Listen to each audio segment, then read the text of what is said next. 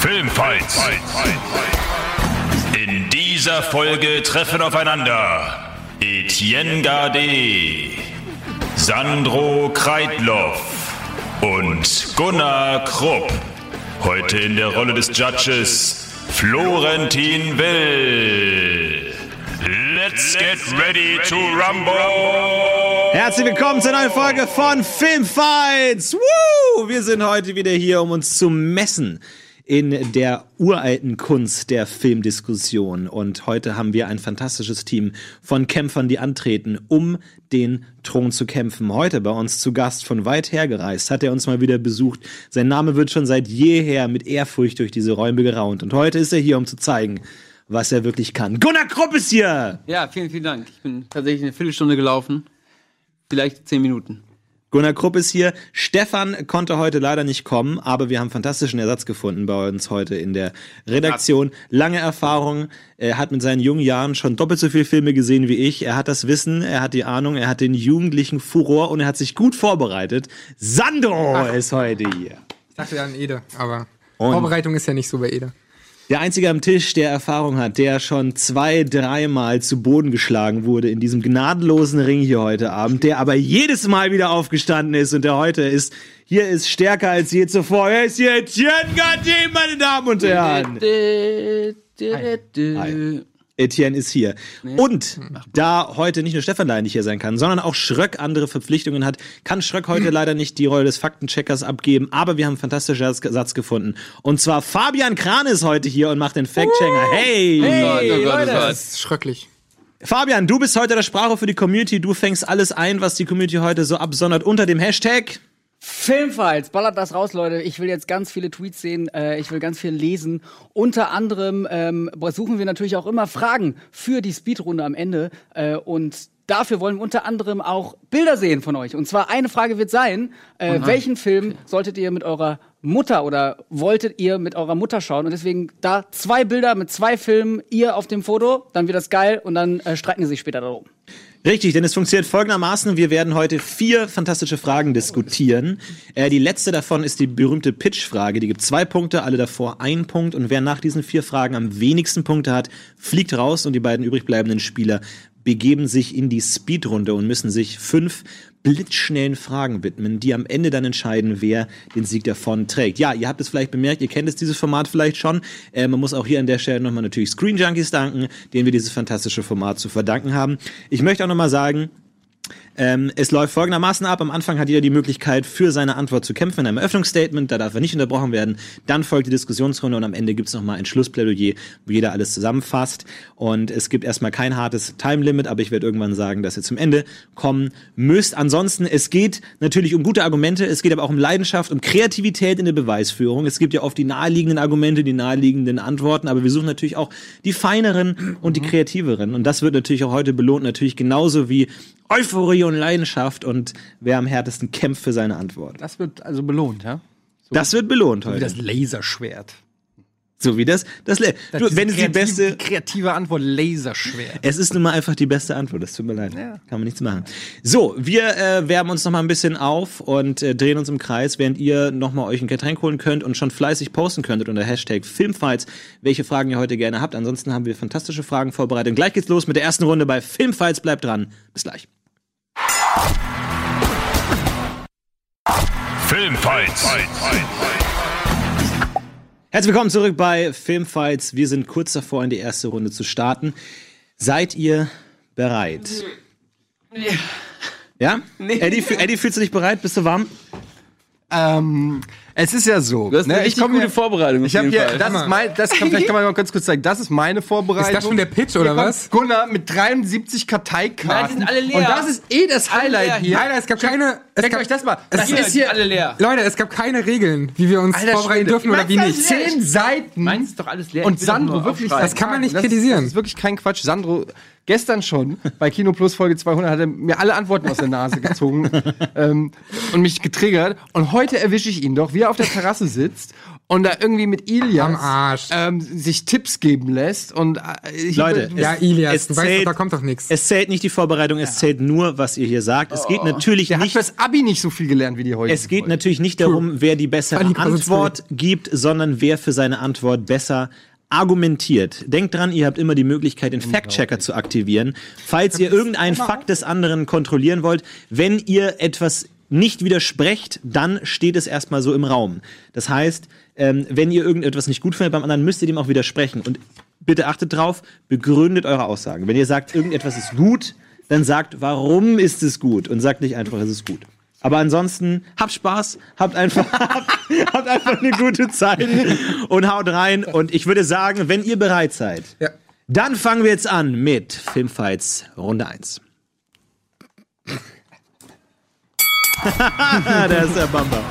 So, ja, wir alle lieben es, unseren Filmfiguren dabei zuzuschauen, wie sie Probleme bewältigen und wie sie große Hürden überwinden. Aber oft sind sie nicht alleine dabei, sie bekommen Hilfe von allerhand und oft haben sie auch jemanden, der ihnen hilft, diesen Weg zu überkommen. Entweder gibt er ihnen irgendwelche magischen Kräfte, eine besondere Waffe oder den perfekten Rat für die richtige Sekunde. Und unsere Frage ist heute, wer ist der beste Mentor?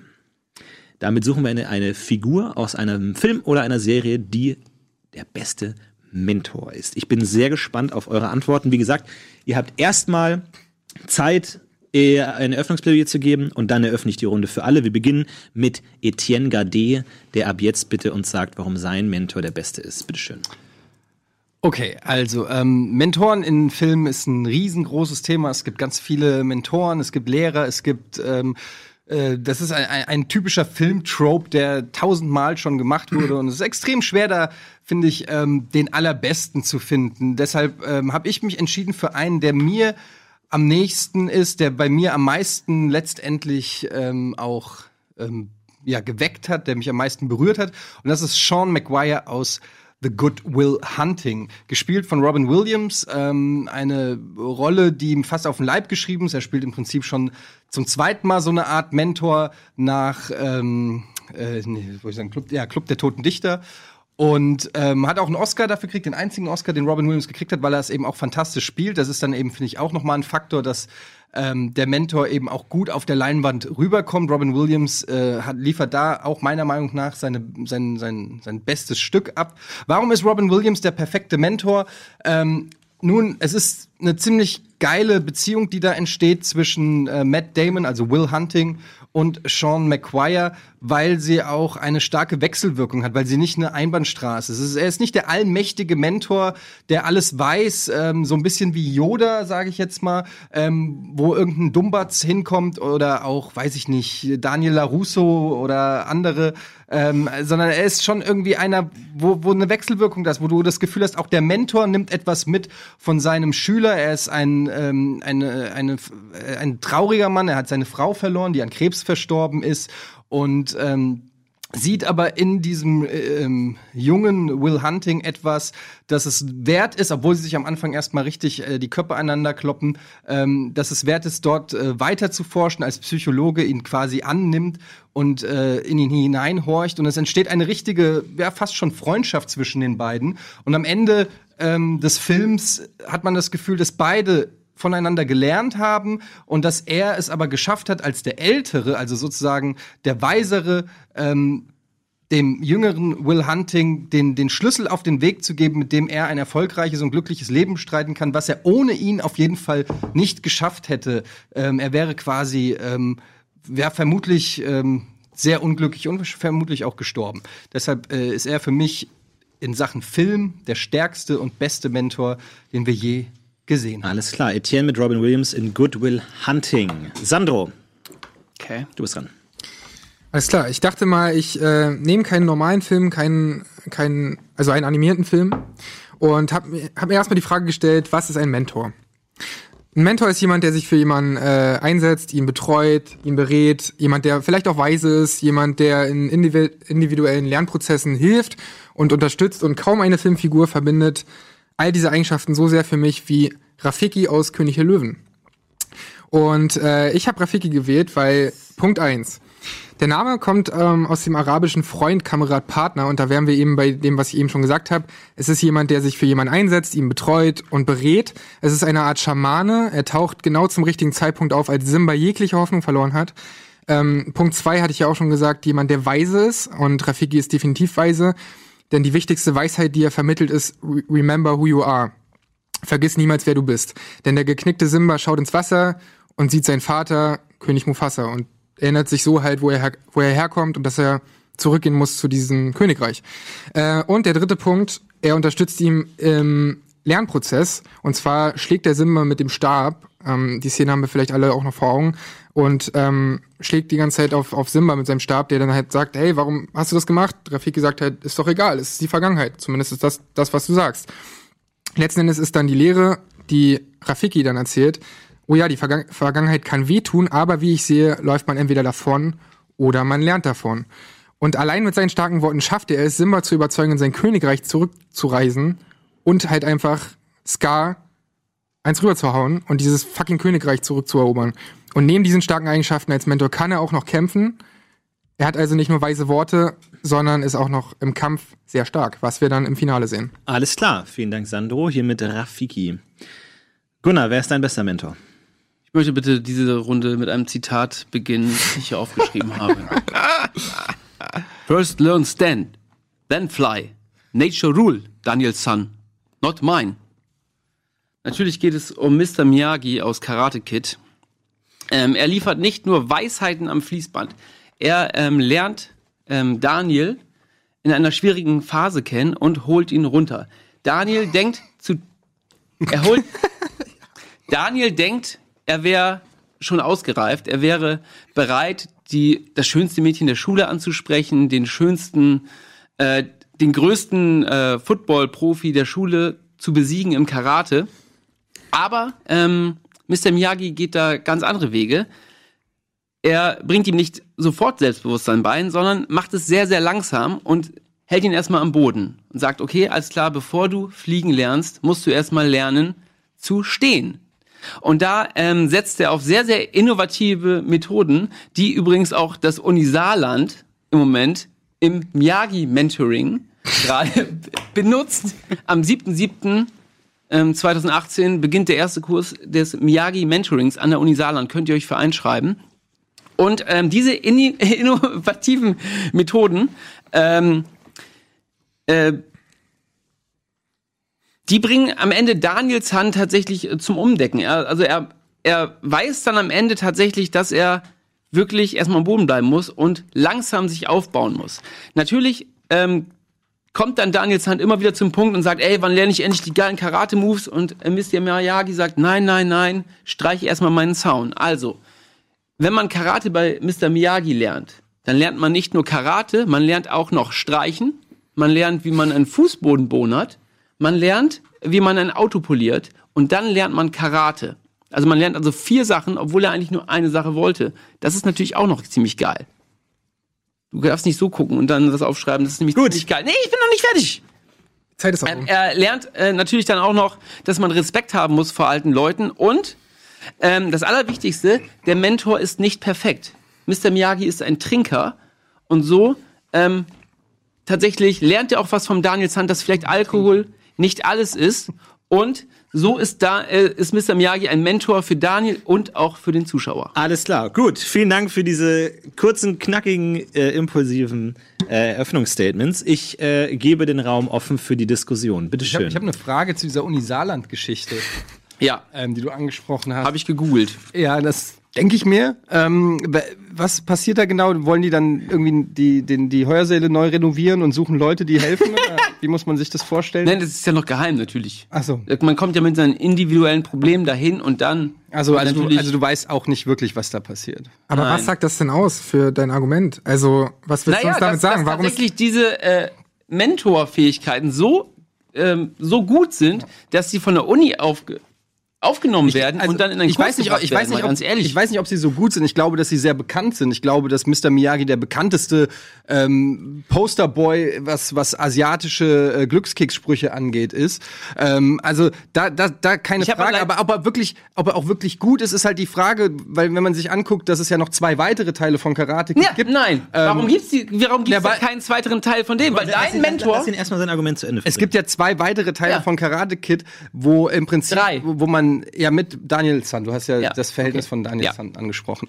Ähm, und äh, es gibt zwei weitere Teile mit Daniel San, wo man ja dann feststellt, dass doch irgendwie das, was du gerade so vorgehoben hast, nämlich als aus dem ersten Teil im Prinzip überhaupt nicht gefruchtet hat bei Daniel San. Nein, überhaupt nicht. Im dritten Teil wechselt er sogar seinen Mentor, weil er mit äh, Mr. Miyagi äh, nicht mehr zu, zurechtkommt. Aber und, dann- und das und das Verhältnis ist äh, zumindest Naja, natürlich ist das. Verhältnis zwischen dem Mentor immer ein bisschen zerrüttet. Wie war es denn bei dir? Bei deinem Mentor, da war das Verhältnis auch im ersten aber Film ein bisschen zerrüttet. das- es gibt nur bei einen dir Film, Aber wie das- war's eigentlich beim- bei dir, bei meinem- mal ganz kurz, bei dir liegt das Problem, Ja. warum gibt's denn keinen zweiten Goodwill Hunting? Weil dein Mentor seinen äh, Schützling verlässt. Miyagi bleibt halt am Ball, auch wenn es schwierig wird. Deiner sagt einfach, okay, alles klar, hau ab. Ja, Nach Teil ist eins. Vielleicht auch eine Franchise-Hollywood-Geschichte. Hunting Vielleicht- 2 und 3. Vielleicht ist es auch eher da so eine Hollywood-Geschichte. Ich Na. glaube in meinem Fall, dass mein Mentor, also Sean McGuire, ähm, da, das ist wirklich, und das finde ich das Schöne, es gibt, äh, wenn man den Anfang des Films vergleicht, auch mit dem Ende des Films, es gibt so diesen, diesen Weg, den die beiden gemeinsam gehen, immer wieder kommen diese Therapie-Sessions und du siehst richtig, es gibt diese, es gibt diese eine wirklich krasse Szene im Park, wo äh, Sean McGuire neben äh, Will Hunting sitzt. Man muss dazu sagen, Will Hunting ist ein Genie. Der Typ ist schlauer als sein Mentor im Prinzip. Das ist alleine schon mal eine hochinteressante Wer sagt das? Konstellation. Daniel San, Nee, wer sagt das Daniel San ist ein, das ist im Film, wird es gesagt sogar, sagt Sean McGuire sagt sogar selber, es ist, dass er ein Genie ist, die deshalb darum, das ist die Story des Films, Gunnar, ganz Ah, okay, ehrlich. Ähm, und im Gegensatz bei euch beiden sind die beiden natürlich, in deinem Fall ist er halt Bei jung mir, und dumm ey. und naiv und bei dir ist er eigentlich auch.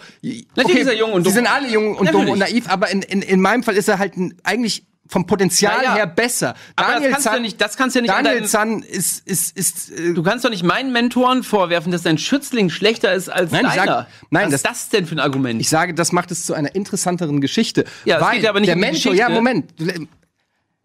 Ausreden lassen. Dann kann ich, es bringt nichts, wenn du jedes Argument, wenn du mir jedes Mal ins Wort fällst, kann ich kein einziges Argument, dann Ja, gewinnst genau. du einfach nur, weil ich nicht ausgesprochen habe. Okay. okay, versuchen wir es nochmal. Also, es gibt in dieser besagten Szene im Park, gibt es, sagt Sean McGuire selbst, ich weiß, dass du ein Genie bist, aber alles, was du weißt, hast du dir im Prinzip angelesen. Du zitierst irgendwelche Quellen, du zitierst irgendwelche Bücher. Ähm, ich kann von dir im Prinzip nichts wirklich lernen, was ich nicht auch in einem Buch lernen kann. Aber du hast noch nie wirklich geliebt. Du, hast, du, du warst nicht im, im Krieg, du weißt nicht, wie es ist, wenn jemand äh, stirbt in deinen Händen. Er sagt zu ihm, du weißt nicht, wie es ist, wenn du neben jemandem aufwachst und zum ersten Mal fühlst, wie es ist, wirklich glücklich zu sein. Und das sind genau die Punkte. Und da merkst du, dabei äh, connecten sie. Da hat er es geschafft, diesen eigentlich, dieses Genie, das davor noch nie jemand erreicht hat, äh, der eigentlich gedanklich ins Exil gewandert ist. Da hat er einen Punkt erreicht, wo, wo, wo es, wo es kippt, möchte ich fast sagen, wo Will Hunting bereit ist, vom Mentor anzunehmen und zu lernen.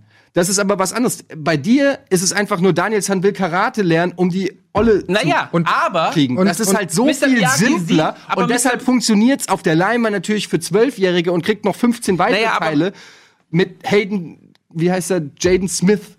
Ja, das sagt doch schon alles. Na, aber Mr. Miyagi sieht ja, dass er das Karate nicht das Wichtige ist, sondern auch das, das, das andere viel, viel wichtiger ist, dass Daniel am Boden bleibt und erstmal selbstbewusst wird.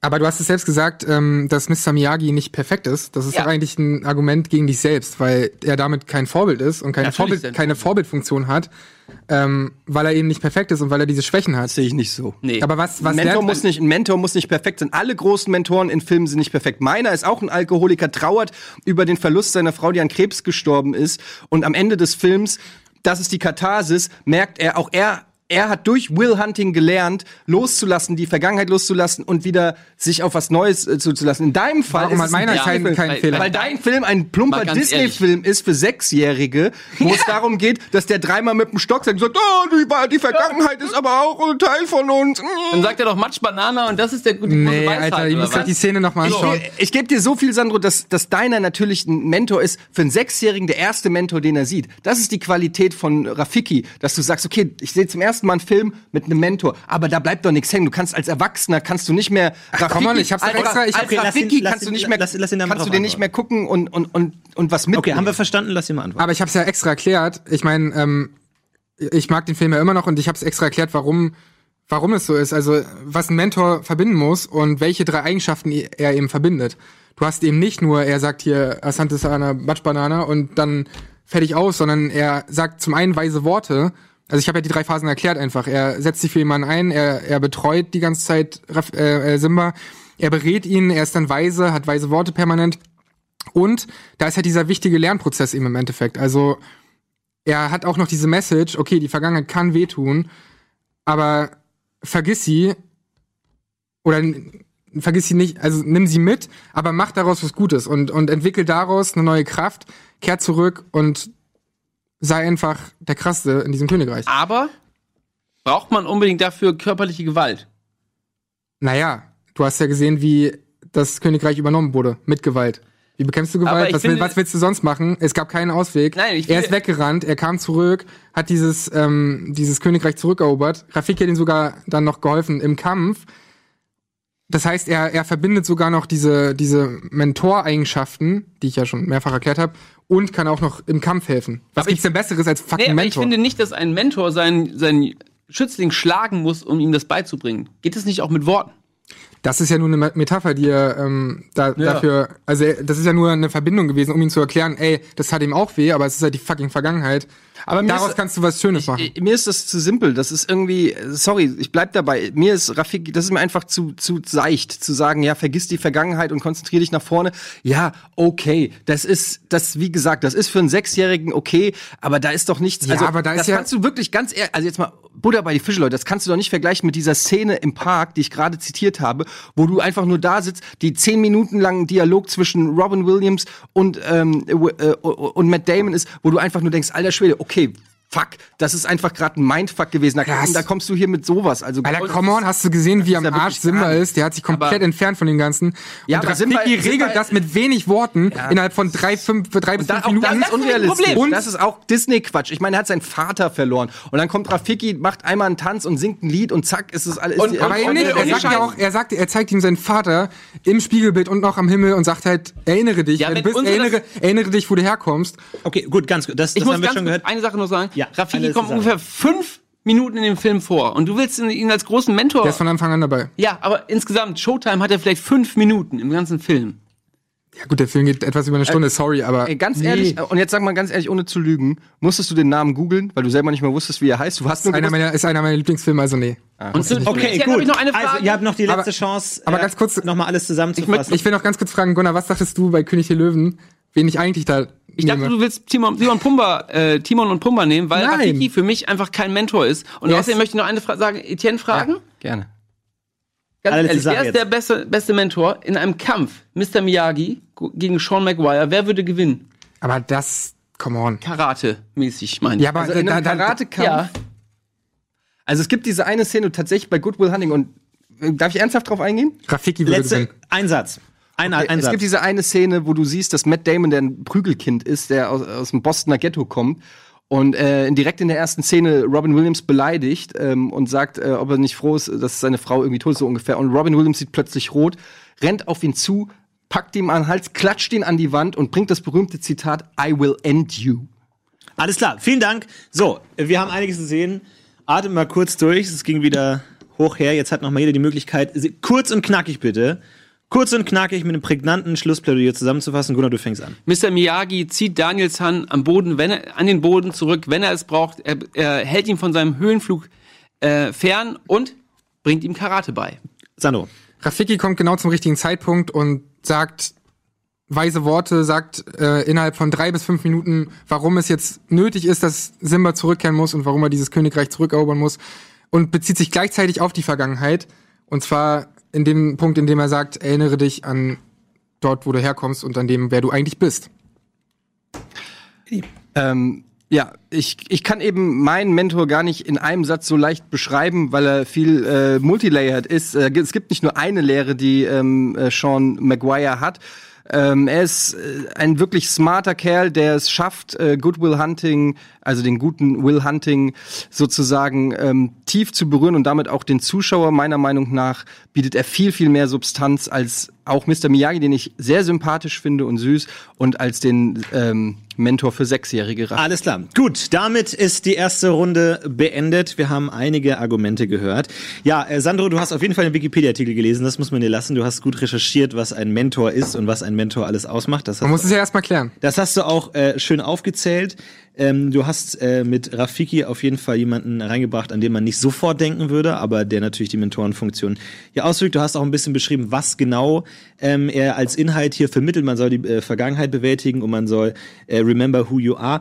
Es hat mir ein bisschen gefehlt, was ihn jetzt so wahnsinnig besonders macht, was genau das ist, was ihn ausmacht. Das sind ja äh, Botschaften, die kriegt man häufig mit. Vergangenheit bewältigen, remember who you are. Was macht er denn so anders? Was ist denn das Besondere an ihm?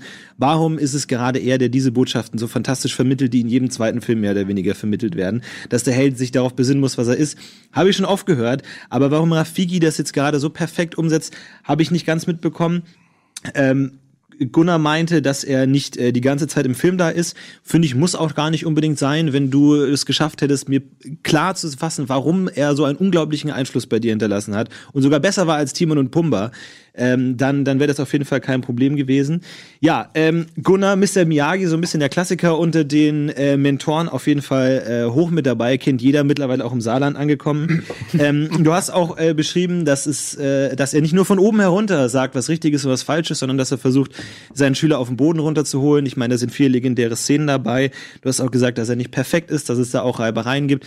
Ähm, Eddie hat äh, äh, angesprochen, dass er damit eigentlich nicht erfolgreich ist, weil er in Teil 2 und 3 es da Probleme gibt und weil die Situation nicht ganz ankommt. Da kann natürlich irgendwie auch äh, äußer, der, der narrative äußerliche Gründe dafür zusammenhängen.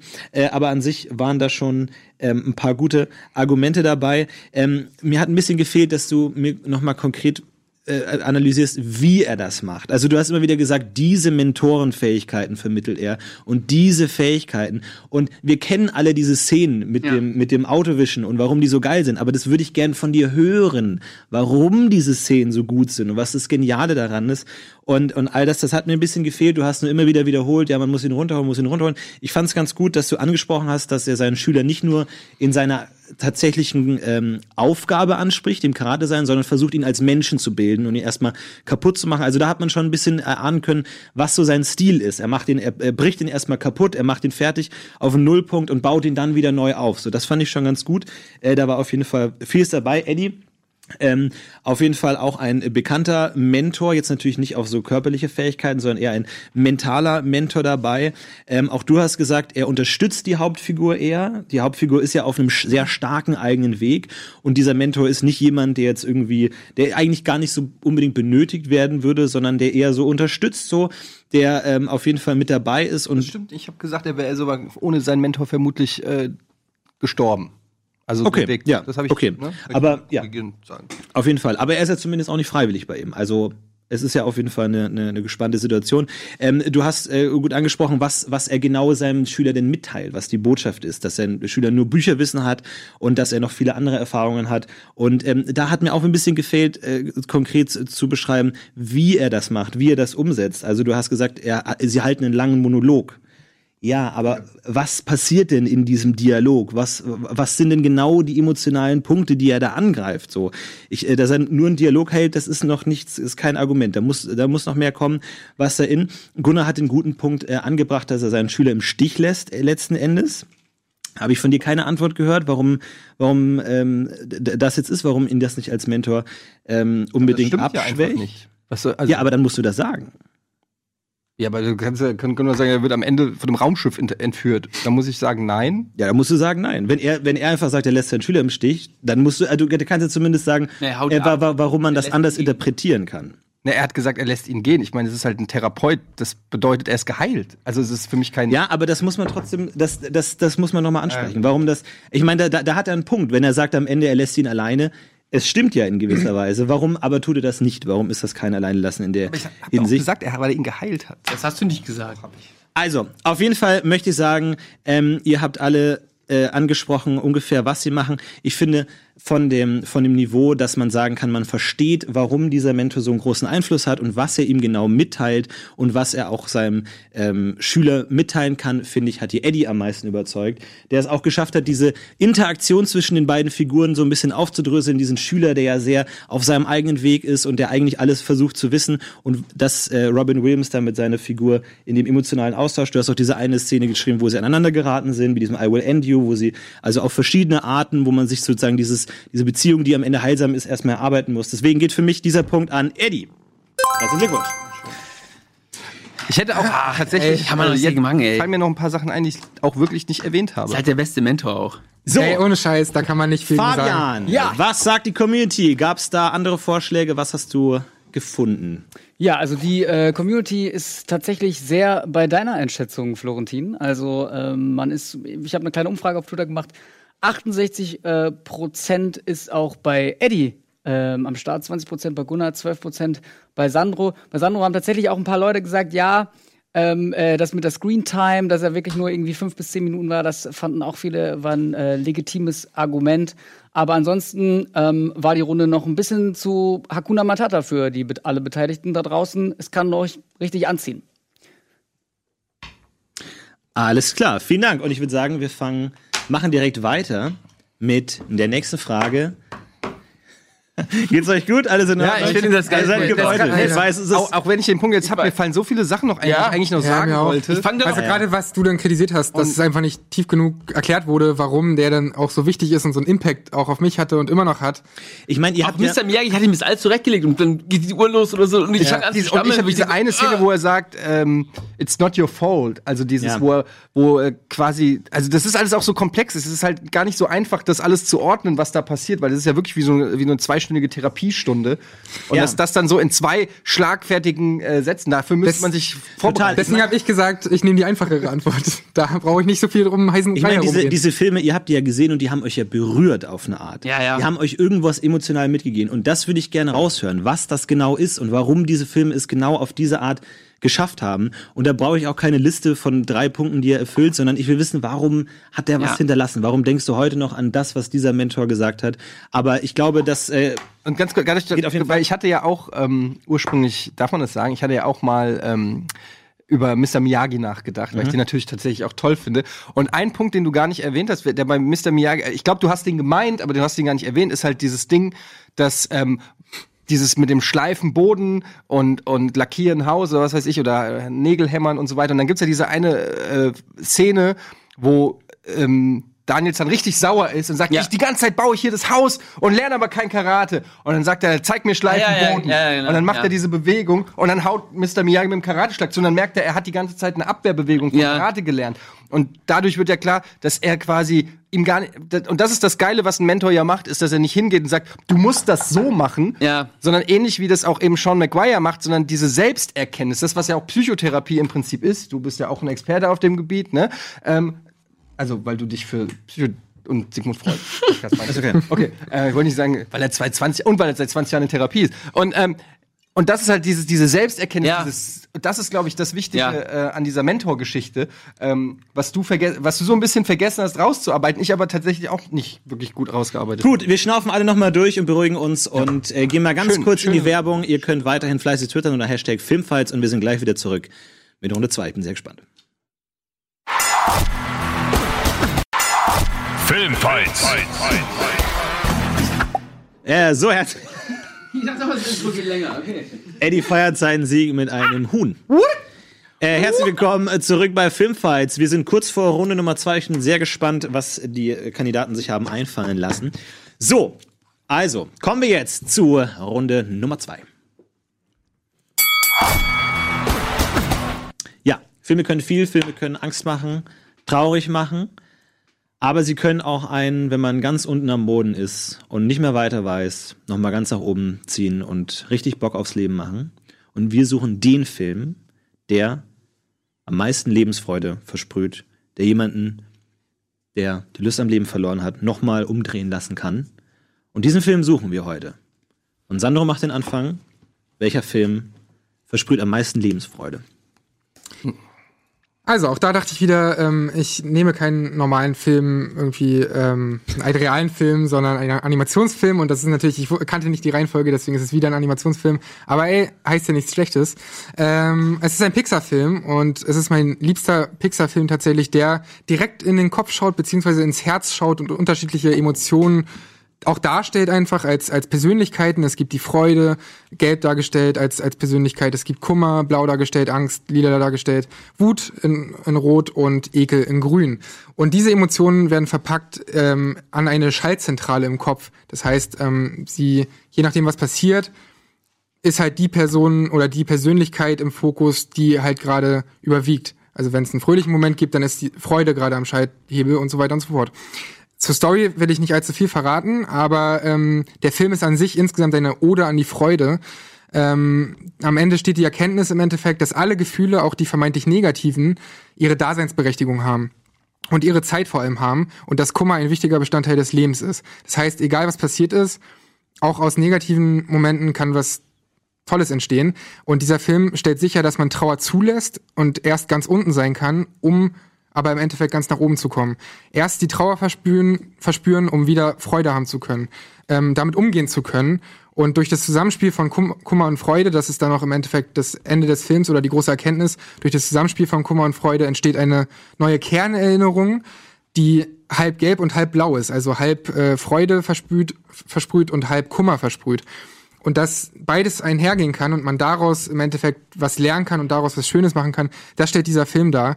Ähm, und das hat mich äh, nachträglich, also auch schon beim ersten Mal, aber nachträglich jedes Mal, wenn ich dran denke, ähm, begeistert. Und deswegen ist dieser Film hängen geblieben so sehr. Und es gibt halt an diesem Schaltpult, den ich ja eben schon erwähnt habe, äh, noch eine Erweiterung.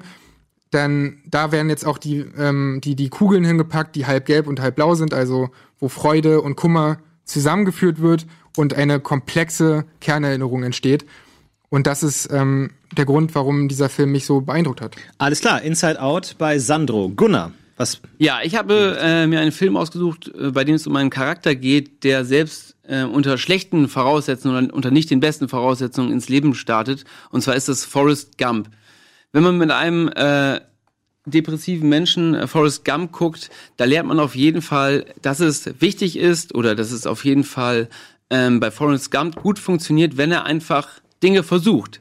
Er erreicht sehr, sehr viele verschiedene Sachen äh, im Leben. Er ist bei sehr vielen geschichtsträchtigen Momenten dabei, weil er einfach mal macht.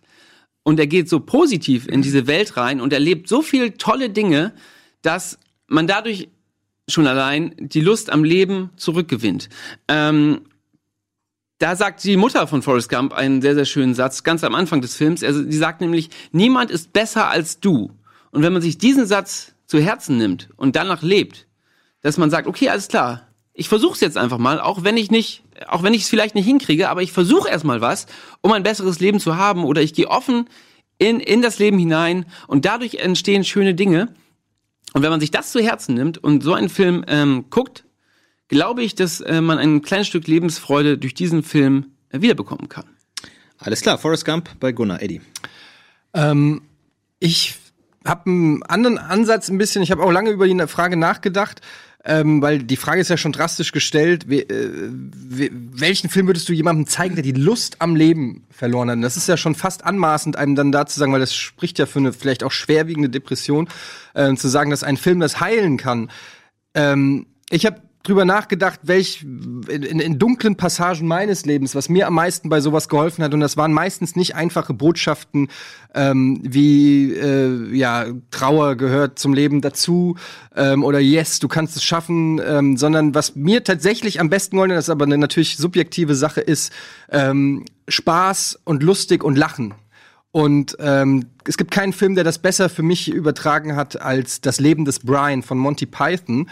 Ein Film, der von der allerersten Szene bis zur allerletzten Szene so unfassbar lustig ist und ähm, so unberechenbar ist und teilweise auch äh, einfach so viel Quatsch beinhaltet und so viel Kreativität, dass es eine pure Freude ist, ihn sich anzugucken und man wirklich einfach zwei Stunden lang zwei Stunden lang komplett alle seine Sorgen vergisst. Es, ist, ne- es hilft natürlich, dass es in dem Film auch um eine Person geht, die ähm, eigentlich von Anfang an der Arsch ist, ähm, weil alle denken, äh, also er ist nicht Jesus. Die erste Szene fängt schon damit an, dass die Heiligen Drei Könige reinkommen ähm, denken da, sie haben das Jesus-Baby gefunden und dann im Zelt nebenan aber Jesus sehen und wieder reinkommen und der Mutter die Sachen klauen. Und damit ist eigentlich schon bestimmt, dass das Schicksal für Brian relativ schlecht ist. Ähm, und der Film ist einfach von Anfang an lustig und endet dementsprechend auch mit der großartigen Hymne, der lebensbejahenden Hymne, die wir alle kennen, Always Look on the Bright Side of Life. Alles klar, wir haben die drei Antworten gehört. Ich gebe die Runde frei, bitteschön. Also ich muss gleich mal sagen, was für mich äh, gegen das Leben des Brian ähm, steht. Und zwar ähm, bereitet es zwar eine kurze Freude, du hast ja auch gesagt, es ist sehr subjektiv, man guckt sich Komödien an und freut sich dann halt, aber das ist halt, keine Ahnung, wie lang der Film ist, etwa zwei Stunden wahrscheinlich. Ähm, es ist eine kurze Freude, aber es, es ist kein Gefühl von Glück auf Dauer. Also dieser Film ist einfach nicht nachhaltig. Weil was sagt dir die denn, wenn du, keine Ahnung, einen Tag später denkst du vielleicht, okay, gestern habe ich einen lustigen Film geschaut, aber darüber hinaus ist da nicht viel mehr. Ich finde es auch schwierig, Inspiration aus diesem Film, Film zu ziehen, weil das eigentlich nur dumme Gags und da hat doch der Betroffene dann auch nichts davon am Ende. Ja, das, da glaube ich, da tut ihr dem Film auch ein bisschen Unrecht. Ich meine, äh, im Prinzip ist es auch nichts anderes. Ich meine, eure Filme sind ja auch teilweise brüllend lustig. Äh, bei dir wird irgendwie so getan, als ob Forrest Gump äh, Apple erfunden hat und, und Red Lobster. Und äh, de deiner ist ein Pixar-Film, der, ähm, den du meiner Meinung nach komplett falsch verstanden hast. Übrigens geht wirklich eigentlich eher um, es ist eigentlich ein Coming-of-Age-Film, der äh, eigentlich vom, vom, vom, vom Verabschiedung der Kindlichkeit äh, und der kindlichen Fantasie meiner Meinung nach geht.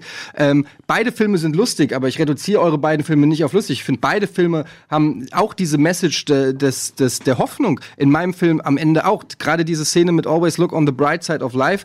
Ähm, da ist Brian ans Kreuz genagelt und wird einfach nicht von seiner eigenen Mutter nicht abgehängt. Ähm, das ist natürlich auch schon Tragikomik, ist gleichzeitig sogar auch ein politischer Hinweis auf den äh, Palästina-Konflikt ähm, mit der jüdischen Volksfront und der Volksfront von Judäa, die beide kommen. Also da steckt schon mehr dahinter, als man den Film vielleicht äh, attestieren müsste. Nur weil er lustig ist und nur weil er von Nein. Monty Python ist, heißt das nicht, dass es einfach Aber- dumm. Und ich nur auf Sandro einzugehen, ähm, ich ja, das, das ist das, das ist deshalb sage ich, es ist natürlich eine subjektive Herangehensweise. Aus meiner persönlichen Sicht sind, wenn du wirklich eine Depression hast und wenn du wirklich ähm, nicht mehr leben willst, ist es unglaublich schwer, äh, überhaupt Freude zu empfinden. Und ich glaube, wenn du erst mal zwei Stunden Freude empfunden hast und merkst, du kannst durch einen tollen Film zwei Stunden Freude empfinden, dann ist das der allererste Schritt, den du gehen musst, um äh, da aus dem Loch wieder rauszukommen. Also ganz kurz, ich glaube, wir, wir, Nachhaltigkeit, ganz kurz, wir maßen uns alle nicht an, irgendwas über Depressionen Nein, zu verstehen oder das Film in irgendeiner Weise da. Natürlich, die helfen. Es geht einfach darum, welcher Film macht am meisten Lebensfreude und hat einfach Aber für mich hat es keine Nachhaltigkeit. Kurz zu deinem ähm, Kritikpunkt, dass es ja eine Coming-of-Age-Story wäre. Natürlich ist, ist mir bewusst, dass es eine, eine Co- Coming-of-Age-Story ist, aber im Endeffekt gehört das ja dazu. So.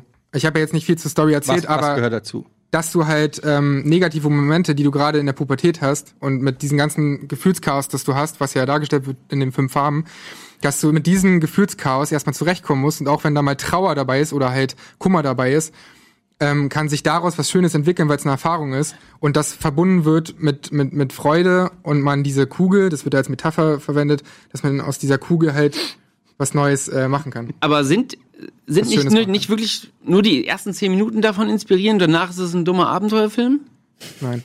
Dann Nein? solltest du den noch mal schauen. Dann muss ich noch mal ist- gucken. Ich bin auch dabei eingepennt, weil, weil ich dachte, so, Das ist nee, immer- das Ja, ist- also, aber das ist bei- ja kein bei- Argument, aber- das nee, ist nee, kein Florentin da. Aber, Nein, was, aber- aber, aber wo ist ist denn doch- da die Nach was ist- Also da ich für mich finde ich den Kritikpunkt der Nachhaltigkeit Aber- da auch nicht gegeben. Ich meine, ganz ehrlich, da sind wir wieder an dem gleichen Punkt wie schon bei Rafiki. Das ist so ein bisschen, wo ich mir denke, so ja, Trauer gehört zum Leben auch dazu. Okay, Aber- das, dafür muss ich aber jetzt nicht unbedingt diesen Film gucken, um das zu wissen. Also wenn das ist, wer weiß das denn nicht, der ernsthaft schon mit dem Leben zu kämpfen hat?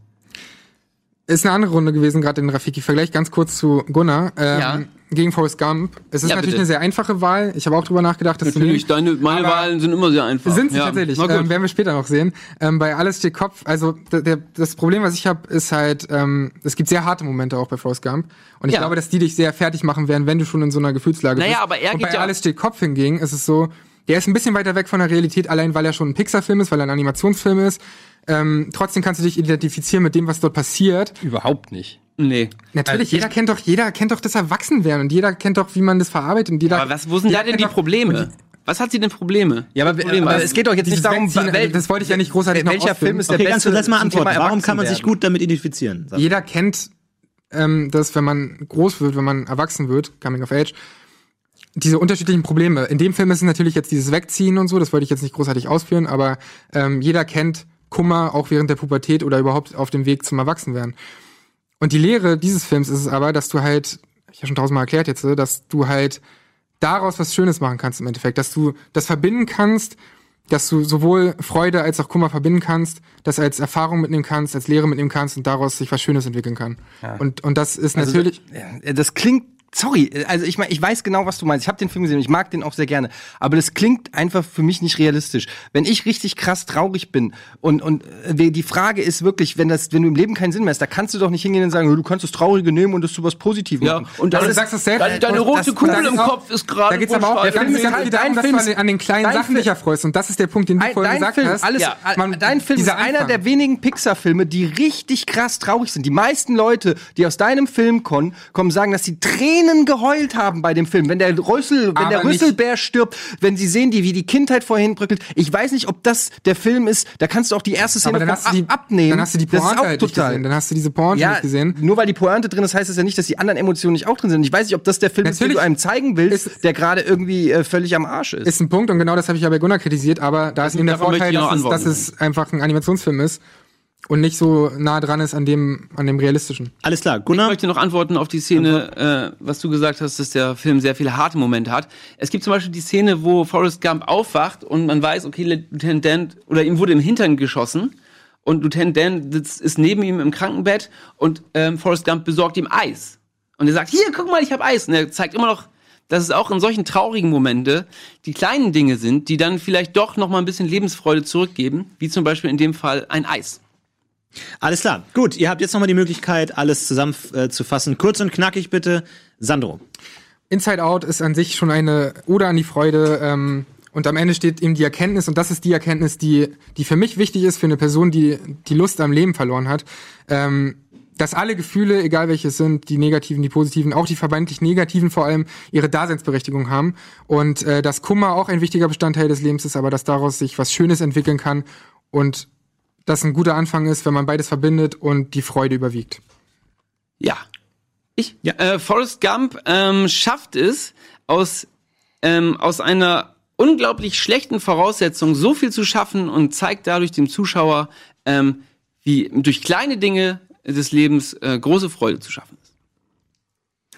Ähm, das Leben des Brian ist ein unglaublich lustiger Film, der ähm, die Kirche, die Religion, den Glauben als solch, als als Ganzes unglaublich lustig in vielen verschiedenen Formen ähm, auf die Schippe nimmt. Es sind zwei Stunden, in denen man alle seine Sorgen äh, vergisst. Er hat ein, ein, ein Lied auf die Welt sozusagen gebracht, das genau das zum Thema macht und das auch wirklich ein Lebensmotto sein kann und auch sein sollte, nämlich, und da sind wir uns alle einig, das ist im Prinzip die Message, die wir alle hier letztendlich auch ähm, gleichermaßen verteidigen, auch wenn es schlecht ist, auch wenn es traurig ist, auch wenn du Schmerzen hast, egal in welcher Form.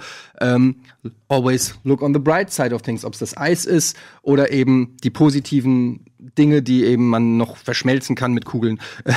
ähm, ja, das ist letztendlich auch bei mir die Message, nur schön verpackt in einem Welthit. Alles klar, das war die zweite Runde. Ich hoffe, ihr fühlt euch jetzt alle etwas besser in eurem Leben. Ähm, ja, Sandro. Äh, du hast äh, immer und immer wieder gesagt, was die Botschaft des Films ist, und ich glaube, wir haben verstanden, was die Botschaft des Films ist. Mir hat, ähm, das fand ich auch gut, dass du das so klar rausgearbeitet hast, und die Botschaft ist auf jeden Fall eine, die jemandem helfen könnte, der vielleicht nicht so gut geht und die Lebensfreude zurückbringt. Ich habe nur nicht ganz verstanden, wie dieser Film diese Botschaft rüberbringt. Warum wirkt diese Botschaft denn? Die Botschaft ist toll. Die Botschaft ist aber auch nicht so wahnsinnig originell. Wie macht der Film das denn? Dass ich das kaufe, dass ich das mitfühle, das hat mir so ein bisschen gefehlt. Äh, da, ich habe nicht ganz verstanden, warum dieser Film dich wirklich berührt hat, ähm, weil diese Botschaft, Trauer und Freude gehört zusammen. Das ist eine tolle Botschaft, aber warum wirkt diese Botschaft? Aber ich wollte extra nicht weit ausholen, weil ich dann viel zu viel zur Story es geht nicht ums hätte. Ausholen, es geht. Ich naja, hab, das wäre ja die Erklärung mehr oder weniger gewesen, weil dann hätte man es mehr verstanden. Aber ja, ich hab's, ich hat, äh, ich, mir hat's ein bisschen äh, gefehlt. Mir hat die Emotionalität. Ich meine, es geht um Lebensfreude und von mir, du hast nicht vor Lebensfreude gekocht, als du vor diesem Film geredet hast. Und nur die Botschaft zu nennen, erfüllt die Botschaft leider nicht. Äh, Gunnar, auch bei dir, du hast eine ähnliche, äh, du hast auch eine klare Botschaft rausgearbeitet, warum die, was dieser dieser Film euch sagen möchte. Niemand ist besser als du. Bleib dran, du hast eine Szene erwähnt, die Eisszene, dass es auch um die kleinen Dinge geht. Im Grunde, ihr habt euch dann so ein bisschen hin und her geworfen, dass sie auch harte Szenen hat und dass es auch schlechte Dinge geben kann. Ähm, das habt ihr beide so zugelassen als äh, Gegenargument, dass es auch schlechte gesehen kann. Ich meine, ähm, Sandro, du hast natürlich gesagt, dass es auch verbindet irgendwie so, aber ähm, das, das scheint, schien für euch so das einzige Argument zu sein, dass es alles positiv sein muss oder alles gut. Das, Nee. ähm, äh, des- deswegen, es, es wurde auch gesagt, dass der Film traurig ist. Eddie hat gesagt bei Sandro, der Film sei traurig. Ähm, aber ich habe noch nicht ganz verstanden, warum er einen emotional packt. Ich habe verstanden, dass er traurig ist, ich habe verstanden, dass er fröhlich ist, aber ich habe nicht verstanden, warum der Film dich packt, warum er funktioniert. Was denn das Tolle? Jeder Film ist fröhlich oder traurig, aber was ist das Besondere daran? Ähm, Eddie, du hast es dir im Grunde relativ einfach gemacht. Du hast komplett auf die Botschaft verzichtet. Du hast gesagt, der Film ist einfach lustig. Der Film macht einfach richtig Spaß anzuschauen. Und ähm, klar, die, die legendäre Szene hast du zitiert, Always Look on the Bright Side of Life. Ich glaube, die kennen wir alle am Ende. Selbst wenn er am Kreuz hängt, selbst wenn es ihm scheiße geht. Und ich glaube, ähm, die, kennt jeder und da ist auch nochmal rübergekommen, aber du hast äh, dir es relativ einfach gemacht, indem du einfach gesagt hast, es gibt keine Botschaft, einfach Spaß, einfach Gag. Ihr beide habt äh, euch so ein bisschen um eure Botschaft gedreht, aber nicht ganz klar äh, zu erkennen gegeben, warum diese Botschaft denn ankommt beim Zuschauer. Und deswegen ähm, finde ich, hat hier, was er zumindest versucht hat zu tun, Eddie wieder am besten ähm, seine Aufgabe erfüllt.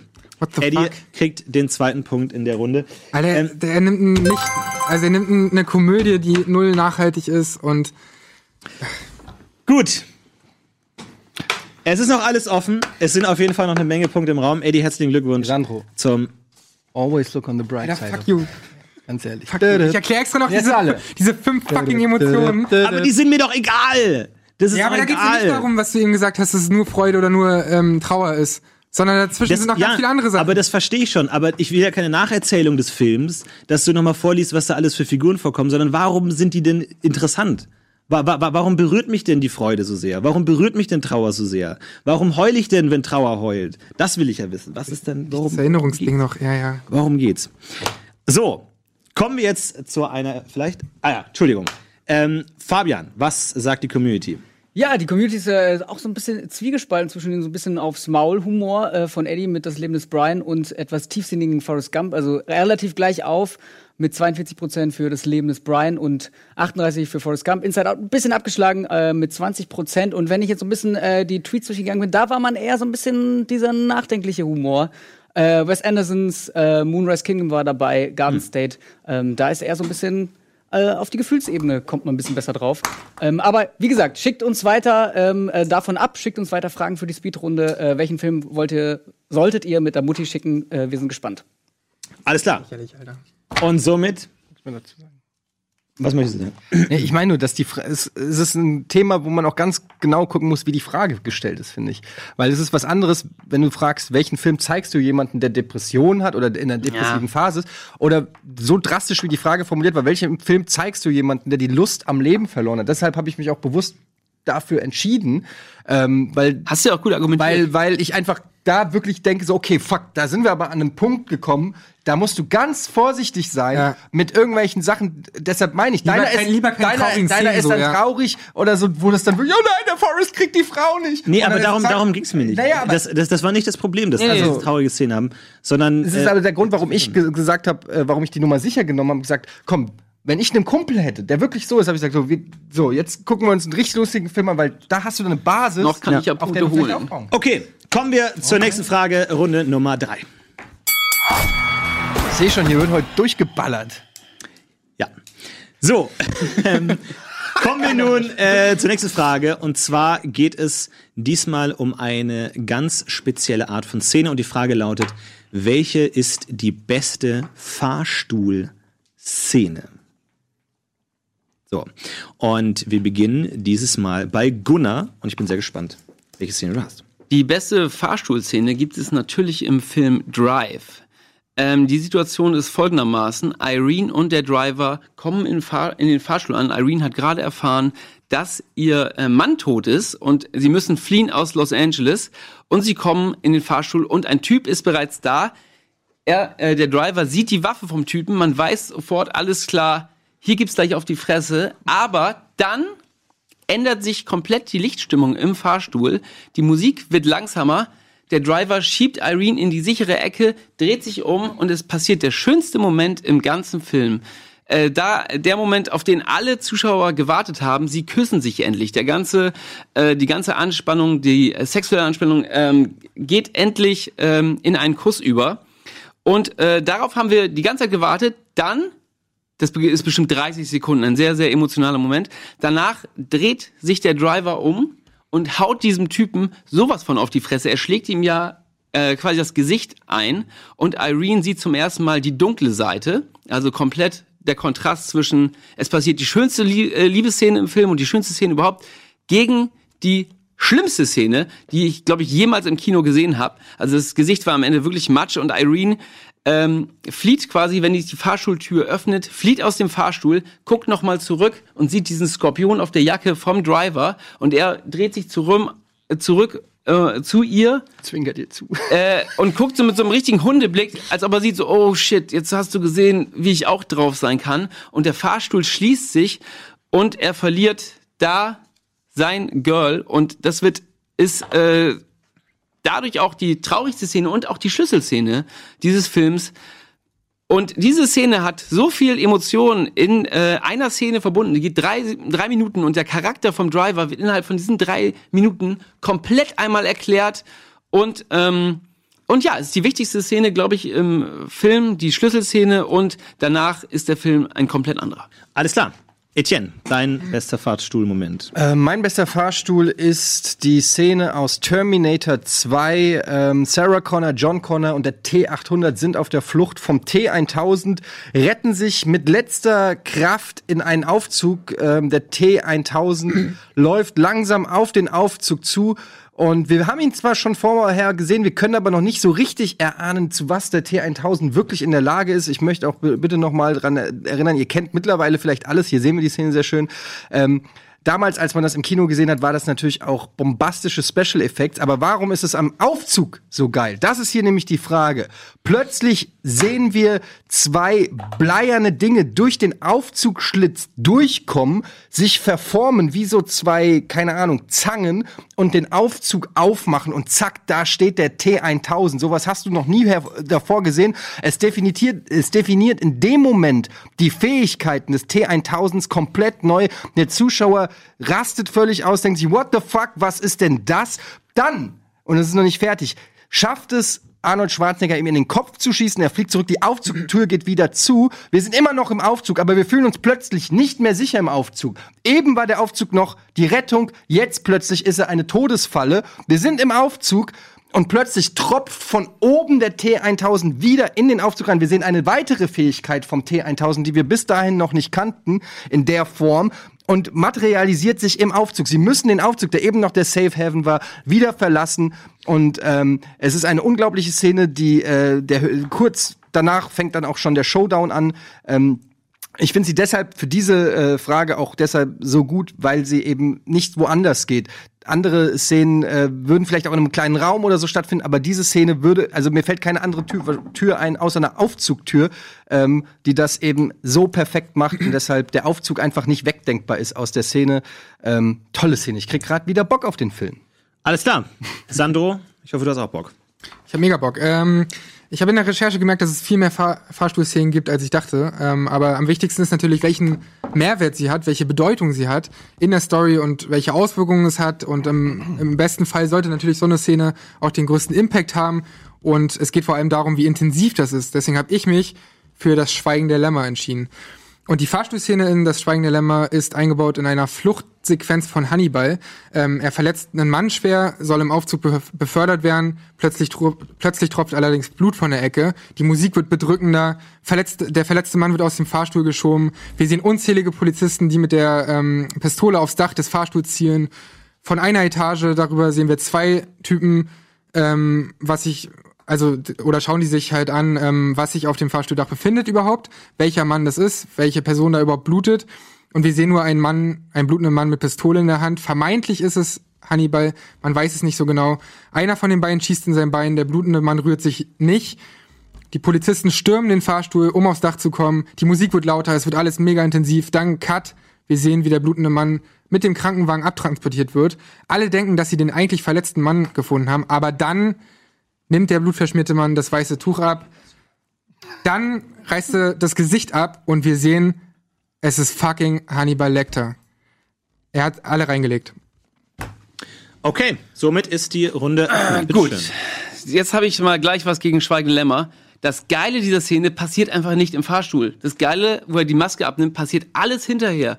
Also die Fahrstuhlszene endet für mich da, wo die Polizisten den Fahrstuhl durchsuchen und das ist einfach eine spannende Szene. Ja, die durchsuchen den Fahrstuhl nach einem Typen. Aber alles, was wirklich das Geile an der Szene ist, passiert nicht in dem Fahrstuhl, sondern danach. Ich habe eine kurze Frage an den Faktenchecker, ob du es mal checken kannst. Äh, Leon, der Profi, kam das vor oder kam der vor oder nach Schweigender Lämmer? Falls du es mal checken kannst, weil für mich Ja. ist das dieser dieser äh, Ruse oder wie man das nennt, diese ähm, ja die Leute denken, äh, also das ist äh, exakt, weil gibt's auch bei Leon der Profi und bei wahrscheinlich tausend anderen Filmen, die mir jetzt nicht alle einfallen, aber dieses, ähm, dass der Böse sich als ein Guter tarnt und so äh, entkommt im Prinzip. Das ist ein alt, alter Trope, der ist für mich nichts Neues, aber ich finde, Schweigender Lämmer ist ein fantastischer Thriller, aber niemand würde sagen, dass Schweigender Lämmer wegen der Szene besonders ist. Du könntest sogar theoretisch, könnte, weiß ich nicht, Hannibal Lecter hinten äh, am Haus sich entlanghangeln und weg äh, ausbrechen und trotzdem wäre Schweigender Lämmer wahrscheinlich exakt genauso gut. Äh, bei, bei Terminator 2 würde eine der ikonischsten Filmszenen äh, der Geschichte fehlen. Du würdest, äh, also den T1000, diese, wie er die, seine Arme zu einer Zange macht oder oben rein droppt, das ist ein, ein, ein wichtig, auch ein wichtiges Story-Element in dem Moment, weil es uns zeigt, mit was wir es hier zu tun haben, welche, mit welcher Gefahr unsere Helden auch zu kämpfen haben. Aber also das doch- finde ich, nochmal eine ganz andere Aber es verändert doch an sich die Story nicht, außer dass wir eine neue Fähigkeit sehen und sehen, wie mächtig der Gegner halt Aber das quasi ist. verändert ja die Story. Also wie verändert das denn nicht die Story? Das ist eine wenn du. Also wenn du weißt, dass der, also es verändert doch die Story, wenn du weißt, dass der Gegner schießen kann, dann verändert das doch die Story, weil du dementsprechend handeln musst. Wenn du Aber- weißt, der kann sich in Metall verwandeln, dann musst du dich entsprechend dem Gegner anpassen, wenn er dich verfolgt. Also ich finde, dass das sehr Aber kannst du mir erklären, warum die Klamotten durchs Gitter kommen? Die Waffe allerdings nicht. Von dem Dude? Wie? Was ist das denn? Wenn er durch, durchs Gitter geht. Was hat das mit meinem Aufzug zu tun? Naja, es ist halt eine unlogische Szene einfach. Das ist davor, aber, nicht in der Ja, aber das Aufzugsszene. interessiert mich nicht, ob es unlogisch ist. In jedem Film gibt es 100.000 Filmblooper.